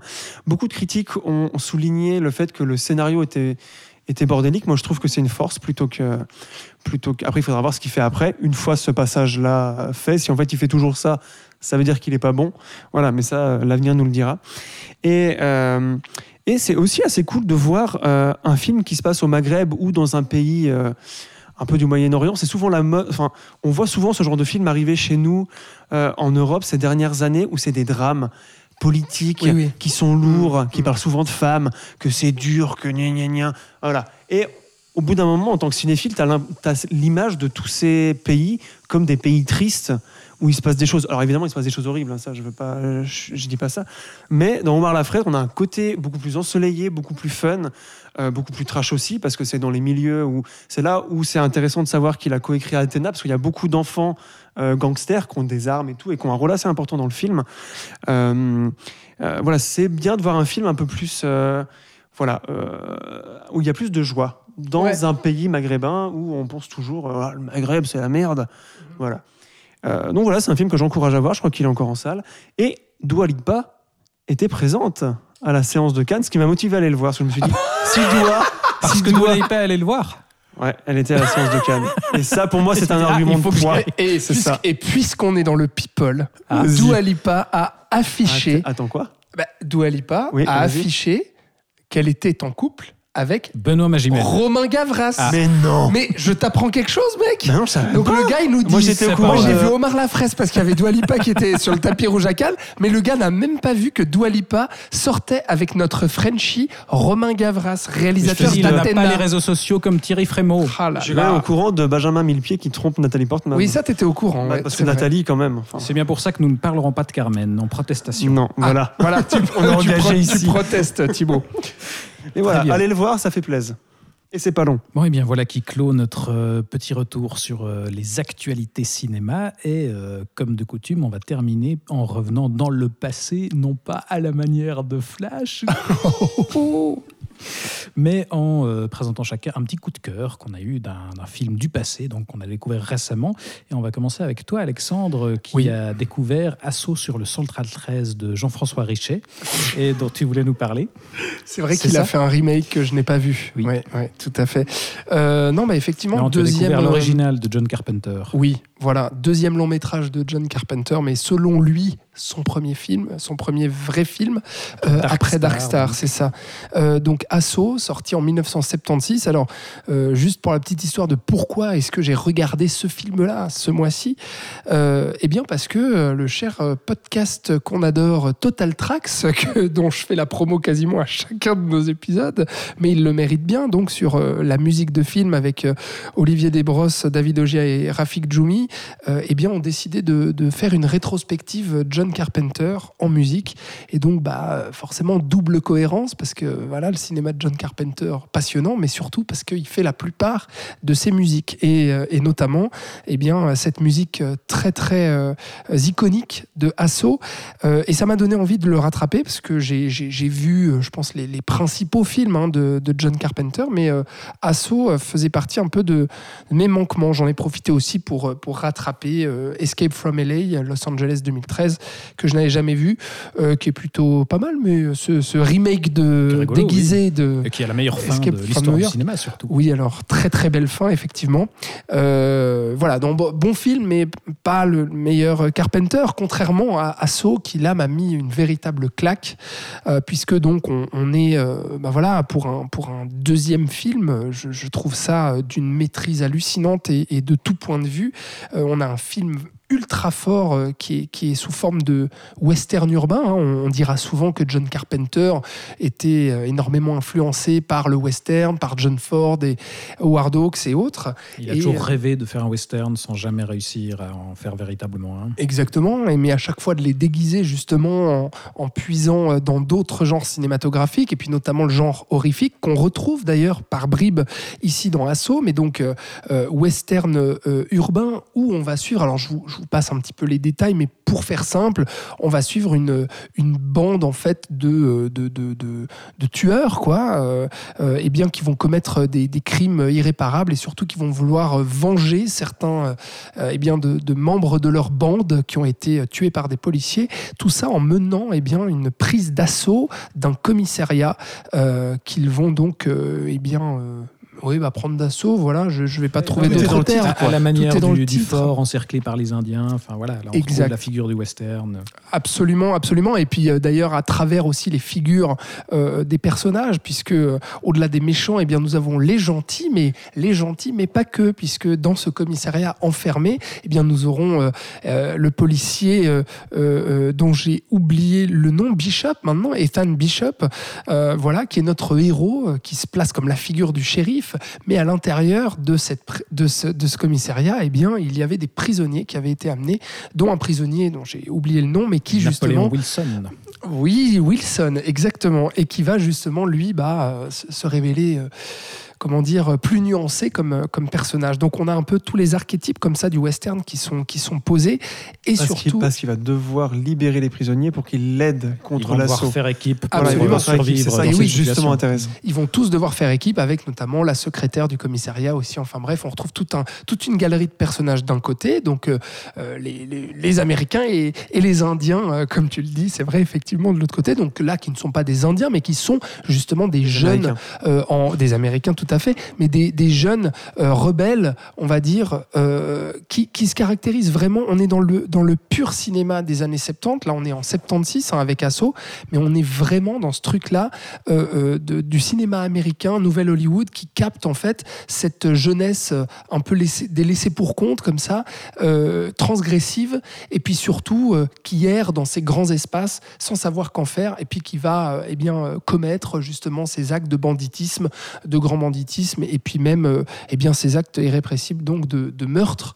Euh, et là, des meurtres ultra sauvages. Il y a des plans ultra marquants. Il y a notamment euh, euh, une petite fille qui se fait assassiner. Euh, euh, voilà, en mangeant son cornet de glace. Et là, Carpenter, justement, ose en fait des, des plans vraiment, vraiment chocs, euh, puisqu'il va les filmer eh bien de, de, comment dire, de plein champ. Quoi. Mais surtout, moi, ce que je trouve impressionnant dans ce film-là, c'est cette attaque du commissariat, parce que elle est d'une... euh, déjà d'une efficacité remarquable, mais surtout d'une tension hallucinante, parce qu'on ne va jamais voir les assaillants au moment où ils vont tirer leurs balles. C'est une menace complètement abstraite. Là aussi, tu disais, on retrouve le côté horrifique. Enfin, il y a un aspect fantastique sans que ce soit véritablement euh, du fantastique. Absolument, bah, c'est clair que, enfin, moi personnellement, j'ai pensé tout de suite euh, au cinéma de Romero et des zombies. On dirait en fait que, enfin, on retrouve en fait comme la nuit des morts vivants avec euh, ces, ces- ces- ces survivants qui sont à l'intérieur de la maison et qui sont envahis petit à petit par des zombies. Bah là, c'est pas des zombies, mais c'est littéralement des balles en fait de, de pistolets qui sont tirées et qui vont petit à petit casser les vitres euh, de, manière euh, bah, déjà euh, euh, ultra euh, agressive, à la fois pour nos tympans et puis aussi visuellement, avec ce verre qui se casse, qui tombe par terre et tout. Et la tension, je trouve qu'elle monte de manière hallucinante jusqu'à une rixe finale euh, vraiment qui, qui va faire exploser le tout, en fait. Euh, et donc là-dessus, bah, moi, je trouve que euh, c'est- vraiment un très très bon film euh, où il y a euh, bah, tout le cinéma de John Carpenter parce qu'on on a le western croisé justement au cinéma horrifique avec une tension palpable et une efficacité remarquable. Et puis aussi des personnages quand même qui arrivent à exister au-delà de cet high concept. Vraiment, on est dans quelque chose de, de très simple, hein, mais très efficace sur une heure et demie, donc très resserré. Mais on a quand même des personnages qui arrivent à exister avec euh, des nuances et surtout avec aussi un film qui est empreint de euh, l'Amérique euh, des années 70, donc de son époque, et qui va arriver à la caractériser des deux fronts et à faire s'opposer deux mondes. Et, là-dessus, je trouve ça euh, brillant, quoi. Oui, et puis dans les personnages, bah, justement, on parlait de ce Napoléon Wilson qui est bah, une figure d'anti-héros comme euh, Carpenter en, en fera beaucoup par la suite. C'est un peu un espèce de brouillon du personnage De de, Snake. Plissken, dont il reprendra d'ailleurs la réplique euh, Got a Smoke. Oui, effectivement. Et, ouais, ouais, c'est assez Snake fascinant, donc de euh, Escape from New York et Escape from LA. Donc euh, Asso, voilà. euh, belle découverte. Très très belle découverte, Euh, meilleure découverte que Escape from LA, mais j'ai bien aimé Escape from LA quand même. Mais voilà, petit à petit, je comble, on va dire, les petits manques qui me restent dans la filmo de, de- du grand John, de Big John. Je crois qu'aussi le truc, euh, le truc assez impressionnant avec Asso et qui fera une des particularités de la mise en scène de Carpenter sur toute la suite, et notamment sur son dernier film The Ward, qui doit être un des rares points positifs de ce film, c'est la gestion de l'espace. C'est, je crois que Carpenter est, est- est, si ce n'est le meilleur, et un des meilleurs à te faire ressentir où tu es en tant que spectateur et où les personnages sont.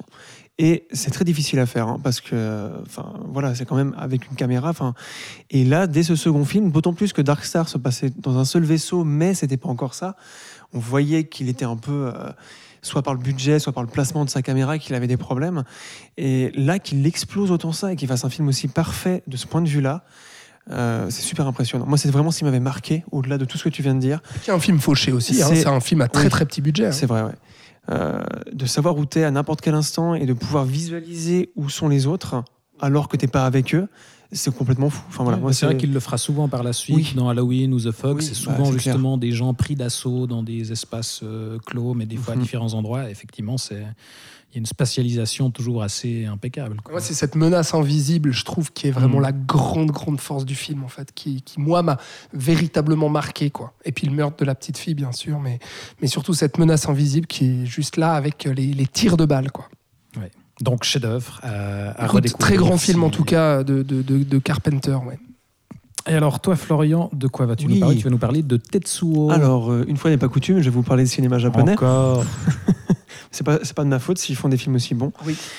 Et Et c'est vrai que c'est tous les mois. Mm, Alors non, c'est pas tous les mois. Après, tu sais que j'ai recompté parce que tu Ah. m'avais accusé le, Non, le mois vrai passé de Ah, tu vas encore nous faire un J'ai film l'impression japonais. que la dernière fois que tu nous a pas parlé d'un film japonais, c'était euh, de Olivier Assayas, mais c'était il y a au moins 5 ou Non, 6 je vous ai parlé épisodes, de Kelly non Reichardt euh, il y a deux mois. C'est vrai. Ah, c'est vrai. Et vous avez parlé d'un film français, je sais plus quand. Bref. Ah oui. Quoi qu'il en soit, le cinéma japonais, c'est bien. Oui, Et je vous emmerde. Morin, oui. Et Film euh, français. oui, voilà. Toi, j'avais Oui, fait oui, un c'est vrai, Melville. c'est vrai, c'est Alors, vrai. qu'est-ce qu'il y a, bordel? Qui a beaucoup influencé le cinéma Hong Kong, mais pas Oui, tout à fait. Alors, et je- j'en parle aussi parce que c'est l'actualité, puisque Carlotta Film, dont je fais la pub aussi, comme toi, avec Bah oui. euh, Total Tracks, presque à Et chaque, on aura tous nos petits instants promo. mois. Eh oui. Ouais, c'est ça. Euh, mais ce serait cool si nous envoyaient des coffrets gra- gratuits. Moi, ça Ah, ce serait sympa. Euh, N'hésitez voilà, pas. viennent de sortir euh, le mois passé, euh, donc au mois de mai, un coffret 10 films du réalisateur Shinya Tsukamoto. Peut-être ça ne vous dit rien parce que c'est un réalisateur assez underground qui a- qui n'est pas vraiment connu là-bas au Japon, qu'il est déjà un peu plus ici parce qu'il a eu plus de prix et de sélections dans des festivals européens. C'est assez souvent le cas avec euh, des auteurs un peu à part japonais. Ils sont toujours plus reconnus en Occident que, dans leur pays même. On pense à Takeshi Kitano qui est un des exemples les plus connus. Euh, et dans ce coffret, j'avais déjà vu quelques films de Shinya Tsukamoto, mais je n'avais jamais vu son film le plus connu, celui qui l'a révélé euh, en 1989, euh, qui s'appelle Tetsuo. Euh, Tetsuo, qui est un prénom japonais, mais qui veut aussi littéralement dire homme de fer, donc Iron Man, aussi en anglais, aucun lien évidemment avec le super-héros de Marvel. Euh, c'est un film qui date de 89 et qui dure euh, seulement 1h07. Et heureusement, parce qu'avec tout ce que je me suis pris dans la gueule, je ne pense pas que j'aurais survécu à une durée plus longue. Euh, ça a vraiment été. On utilise assez souvent le mot choc quand on fait des critiques. Mais là, ça. Film coup de poing. Ouais, ouais, voilà, des trucs comme ça. Mais ça, il a fait un film coup de poing qui s'appelle Tokyo Fist, qui parle de boxe. Ah oui, littéralement. voilà, oui, vraiment. Et puis là, tu t'en prends plein la gueule aussi. Euh, euh, Tetsuo, c'est euh, vraiment un choc visuel. Je n'avais jamais vu ça avant. Je ne pense que je ne reverrai jamais ça après, même dans sa filmographie à lui, puisqu'il va beaucoup évoluer après. C'est un réalisateur qui ne reste jamais sur ses acquis.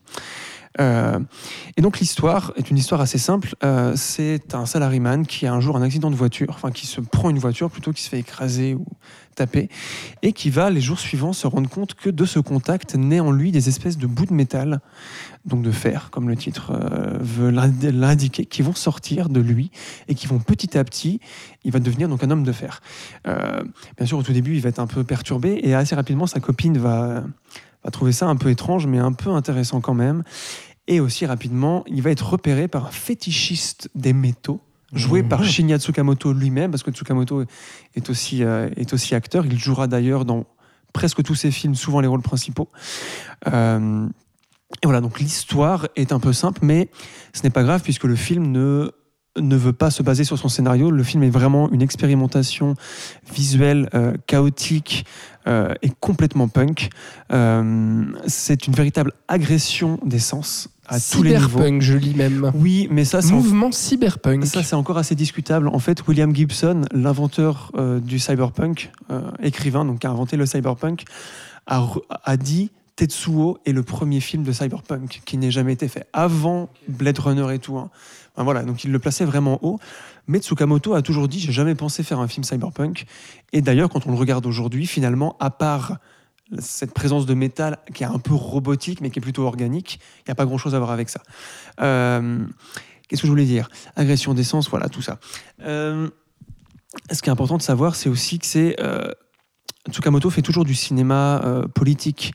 Il, a, il est né à Tokyo, il est grandi à Tokyo, et pour lui, la mégalopole, la ville, est quelque chose de très déshumanisant et fait en sorte, et aussi dans toute l'organisation japonaise de la société, c'est pour ça qu'il prend toujours euh, un, salaire, un salaryman en tant que personnage principal qui va évoluer et qui va, qui va se modifier. Euh, à travers ce film, en fait, il fait une critique euh, acerbe donc de toute l'ur- l'ur- l'urbanisation. Et ce personnage, en devenant un homme métallique, va s'attaquer après à la ville, puisqu'il va y avoir deux films qui vont suivre après. Il y a Tetsuo 2 et pff, bien plus tard Tetsuo 3, qui d'ailleurs, euh, à la base, devait être fait conjointement avec Tarantino. Mais il faut aussi savoir. Ah, voilà. Oui, parce que Tarantino est évidemment fan absolu de ce réalisateur. Euh, mais Tsukamoto, petite anecdote, il faut aussi savoir, est quelqu'un qui fait tout, presque tout sur ses films. Euh, pour un japonais, faire un film tous les deux ans, c'est pas une bonne pro- productivité. Mm. Quand on pense à Miike ou Sonotion, font Oui, c'est un des fois ratio. Là, 4 oui. à 5 par an. Euh, mais lui, il fait l'écriture, la mise en scène, il joue dedans, il fait l'éclairage, il fait les effets spéciaux, il fait le montage, il fait le. Je crois, je crois qu'il n'y a que le son qu'il fait pas. Il est très. Il contrôle absolument tout et, ça se voit. Notamment pour ce film, il était complètement fauché. C'est d'ailleurs son premier film commercial. Il avait fait pas mal de longs métrages avant, mais juste pour le plaisir, parce qu'il est passionné par, euh, par ça. Euh, il avait tellement pas d'argent qu'il, pour faire les effets spéciaux, parce qu'on parle quand même de d'un homme qui va se modifier en homme-machine. Donc il faut quand même un minimum d'effets. Il va utiliser la stop motion pour faire ça. Donc, quand on fait l'étrange Noël de Monsieur Jack, on met 4-5 ans à le faire. Lui, il a mis un an et demi à, le faire. Et donc, toutes les séquences, 80% des séquences euh, qui sont faites en stop motion. C'est assez impressionnant parce qu'en plus, c'est fait avec des humains. Oui, c'est d'autant plus déstabilisant parce qu'il y a beaucoup de décalage Ouais, c'est pas un film d'animation. Non, non. On a des, Mais c'est quand même fait des sur acteurs ce en os là-dedans. Oui, oui, voilà, oui, oui. Et euh, c'est comme ça qu'il montre le métal poussé, etc. Le tournage lui a pris un an et demi, c'était harassant, parce que vu qu'il fait presque tout tout seul. Et, euh, et voilà, mais vraiment, je pèse mes mots, c'est euh, c'est une expérience, euh, je n'ai même pas besoin de le voir en salle. C'est euh, c'est vraiment un coup de poing, mais vraiment un coup de poing dans ma gueule. J'ai mis beaucoup de temps à m'en remettre, tout simplement parce qu'on ne voit pas ça tous les jours, je vous le conseille fortement. Euh, Euh, c'est très bizarre, évidemment, c'est très étrange parce que c'est très punk. Mais il a une, Mais- euh, une petite réputation, je crois, ce film-là. Parce que Oui, moi, si tu veux. ça fait alors, partie des films J'ai rien vu, en hein, je crois, de Sakamoto, mais euh, le nom du réal, déjà. euh, ça- ça- comment Ouais, dire, je l'ai Quand tu déjà à t'intéresser entendu. au cinéma, tu vois. Et Tetsuo, j'ai l'impression que c'est un nom comme Tokyo Fist, tu vois, euh, que j'ai déjà entendu. Donc j'ai quand même l'impression qu'il y a une petite Oui, réputation, non évidemment. Oui, oui, mais Ouais, voilà, hein. quand tu le compares à genre euh, Ku- Ku- Kurosawa ou, Oui, euh, oui. ou Ozu, enfin tu vois, Ouais, ouais. voilà, c'est ça que je voulais dire. Euh, donc voilà, là j'en parle assez calmement, mais sur le moment j'étais pas vraiment calme. Euh, voilà, aussi. Dans tous ces états, le Et- non mais vraiment, hein. non mais même pas dans tous ces états, mais juste euh, paralysé en fait par, ce que je venais de voir. Mais même ouais, voilà comment c'était possible de faire ça en fait. Quelqu'un a fait ça. Eh ben, tu, tu voilà, nous aguiches. Hein. Ouais, non mais j'espère bien parce Et que le coffret est magnifique aussi. Le coffret voilà. est très beau et pas faire euh, rouge pétant. Pas faire de la pub comme ça, mais Et franchement. couvre tous euh, les films indépendants qu'il a fait, parce qu'il a fait quelques films de commande, 4 ou 5. Ouais. Et donc là, ça couvre tous les films qu'il a produits lui-même, en fait. Mm. Et donc c'est déjà beaucoup, parce qu'il en a fait 10. euh. Voilà, Eh donc bien. euh, à conseiller. Eh ben, merci. Bon, hein. bah, très bien, merci pour ce conseil. Oui, toi, Alex, tu, ça. tu n'as pas vu, mais. euh, Non, non, ça donne très, très, très coup, envie. Flo en parle superbement bien. Pas- en, et, en euh, plus, c'est pas long. Vu qu'on est dans une ère de la rapidité, C'est vrai. ça dure 1h07. Effectivement, tout à fait. son film le plus long fait 1h40, je crois, mais d'habitude, il fait du 1h10. Enfin, Oui, non, alors quand on se tape des blockbusters Découvrez de Shinya Tsukamoto, voilà. minimum, Et puis là, je peux te dire que la densité, c'est appréciable. c'est très intense. Très bien. Et toi, Titi, tu nous conseilles Bah, quoi? écoutez, moi je vous conseiller quelque chose d'un peu plus léger, d'un peu plus euh, rigolo comme ça.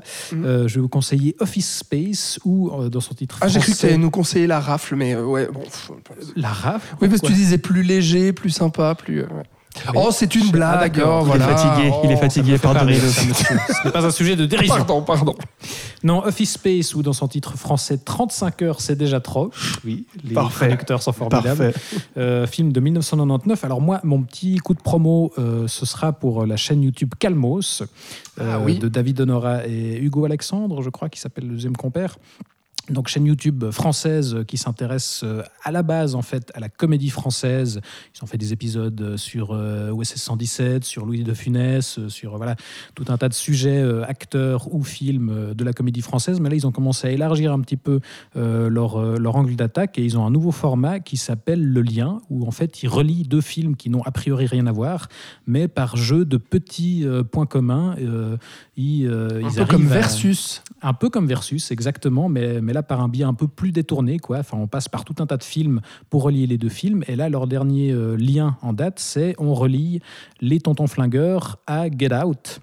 Et alors on passe euh, voilà, par tout un tas, tel acteur a joué dans tel film, donc on passe au film suivant, ou alors tel film raconte euh, telle histoire comme je croyais qu'un acteur des Tontons Flingueurs avait joué dans Out. Non, pas du tout. Non, non, il y a une dizaine de films entre chaque film à chaque fois. Mais C'est chaque fois qu'il y a un, jeu vieux comme film ça. jusqu'à un film plus récent. Il y, a, il y a un jeu qu'on peut faire entre nous Oui, aussi oui, comme ça. absolument. Ouais, ouais. ouais, le jeu des, des, des, des nuances, des sept nuances ou non, je sais ça bref, vas-y, continue. Mais bref, et, en théorie, ça a l'air euh, voilà, un peu con-con comme concept, c'est juste le saviez-vous, machin, mais en fait, ils vont dans des trucs de plus en plus détaillés c'est assez pointu comme, euh, comme lien, et du coup, c'est toujours assez. euh, ouais, on, on parcourt toute une tranche de cinéma finalement dans chaque épisode.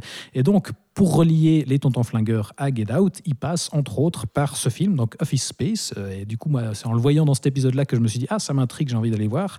C'est un film de Mike Judge, euh, qui est le créateur des séries animées Beavis et Butthead et euh, plus récemment de la, la série Silicon Valley. Et entre deux, il a réalisé plusieurs films, dont le fameux Idiocratie, l'avez-vous vu? I love Ah. Attrapez-le oui. si ce n'est pas le fait. Si ce n'est pas fait. Oui, ils font Super, ça. pousser, ils, font, ils font de l'agriculture avec du Gatorade. Bah oui, Ouais. c'est parfait. Est-ce qu'il faut en dire plus président des États-Unis, c'est Terry Crews. Je ne sais pas ce qu'il vous faut. Bref, et donc dans ses autres films, donc réalisé en 99 Office Space, qui est un peu moins connu que Idiocratie par chez nous, mais aux États-Unis, c'est vraiment une comédie absolument culte. Euh, alors avec un casting relativement peu connu, à part Jennifer Aniston, qui est à l'époque euh, en plein dans Friends et qui là euh, joue euh, ben, euh, l'intérêt amoureux du héros, on va dire, euh, dans, dans cette histoire. Et euh, ce héros, justement, est joué par Ron Livingston. Sais-tu qui est Ron Livingston euh, Non, mon cher. Alexandre, c'est lui qui joue le père de Barry Allen dans The Flash. Tu l'as vu ce Oh, matin mais voilà. On l'a vu ce matin. Superbe. Et donc euh, ici, il incarne euh, un type lambda qui euh, s'emmerde dans son boulot. Il est cadre informatique dans une grande société de développement logiciel. Et donc, bah voilà, il est toujours dans la même routine. Il bosse dans des open space. Il a des collègues chiants à part deux potes, mais qui s'emmerdent tout autant que lui. Et un jour, avec sa copine, il va aller chez un hypnotiseur pour faire une thérapie, une thérapie de couple parce que ça va pas trop entre eux. Et donc, le type l'hypnotise en lui disant de se relaxer et il est censé le réveiller en claquant des doigts. Sauf qu'il va faire, euh, ce- cet hypnotiseur, une crise cardiaque pendant la séance et mourir sur le coup. Donc il va jamais claquer des doigts et donc il va jamais réveiller le type. Et donc le héros va rester dans une espèce de l'état, d'un- dans un espèce d'état de lâcher prise totale et il va jamais être réveillé. Et donc euh, bah, le lendemain, voilà, il retourne au boulot, il en a plus rien à foutre, euh, plus de stress, il a plus peur de rien et il va finalement décider avec deux de ses collègues euh, d'arnaquer l'entreprise en envoyant un virus informatique pour grappiller des sous petit à petit. Donc voilà, on va suivre un petit peu leur combine là-dedans. Cocasse. Voilà. Absolument cocasse. Et donc là, le, principe de base euh, me, me, branchait plutôt. C'est pour ça que j'ai décidé de, ra- de rattraper ce film. Et au final, on a, bah, comme les autres films de Mike Judge que je me suis fait aussi, enfin, je me suis refait Idiocratie et je me suis fait aussi son film plus récent qui s'appelle Extract, qui est un peu moins réussi, mais qui est là aussi intéressant. À chaque fois, c'est des comédies assez méchantes, assez cyniques, mais en même temps toujours un peu, un peu touchantes et, et étonnamment optimistes dans la résolution, parce que ça raconte en fait à chaque fois euh, un peu la même histoire qui est celle de personnages qui sont coincés dans un quotidien justement hyper banal, hyper chiant et qui rêvent de beaucoup plus, mais qui vont finalement bah, euh, se rendre compte qu'ils peuvent aussi apprendre à se satisfaire de ce qu'ils ont en euh, redécouvrant justement ce quotidien sous certains aspects. Et donc on a exactement ça dans Office Space avec euh, bah, par pas mal d'éléments, en fait, ça m'a fait penser, enfin, j'ai l'impression que ça préfigure presque un peu la série The Office, dans la vision du monde du travail, justement, et voilà, de- du quotidien hyper chiant et du, du- du protocole, et voilà. C'est sorti quand, t'as dit? C'est sorti en 99. Ah, 99, ouais. Et, euh, et ouais, je trouve qu'il il a un point de vue justement toujours assez, euh, assez méchant sur, euh, sur ses semblables, mais en même temps toujours assez attachant. Et les personnages sont voilà, toujours, euh, toujours assez sympas. Euh, C'est des losers, mais ils sont ouais, effectivement attachants. Et il y a des très bons gags, des, des situations où justement bah, le personnage de Jennifer Aniston travaille dans, un diner et euh, le, patron tient absolument à ce, peut- ce que les employés portent des bretelles sur lesquelles ils mettent des pins. Et ils doivent automatiquement mettre au minimum 7 pins. Et donc, euh, elle, elle se fait engueuler parce qu'elle en met que 7, elle fait le strict minimum, alors que son collègue à côté euh, a des pins à n'en plus finir sur ses, sur ses bretelles. Donc voilà, des gags assez absurdes dans ce genre. Et, et voilà, Mike Judge, si vous ne connaissez pas, euh, voilà, c'est la comédie américaine qui vaut le coup d'être redécouverte. D'ailleurs, bah, je ne sais pas si vous... la- Office Space, je ne pense pas que...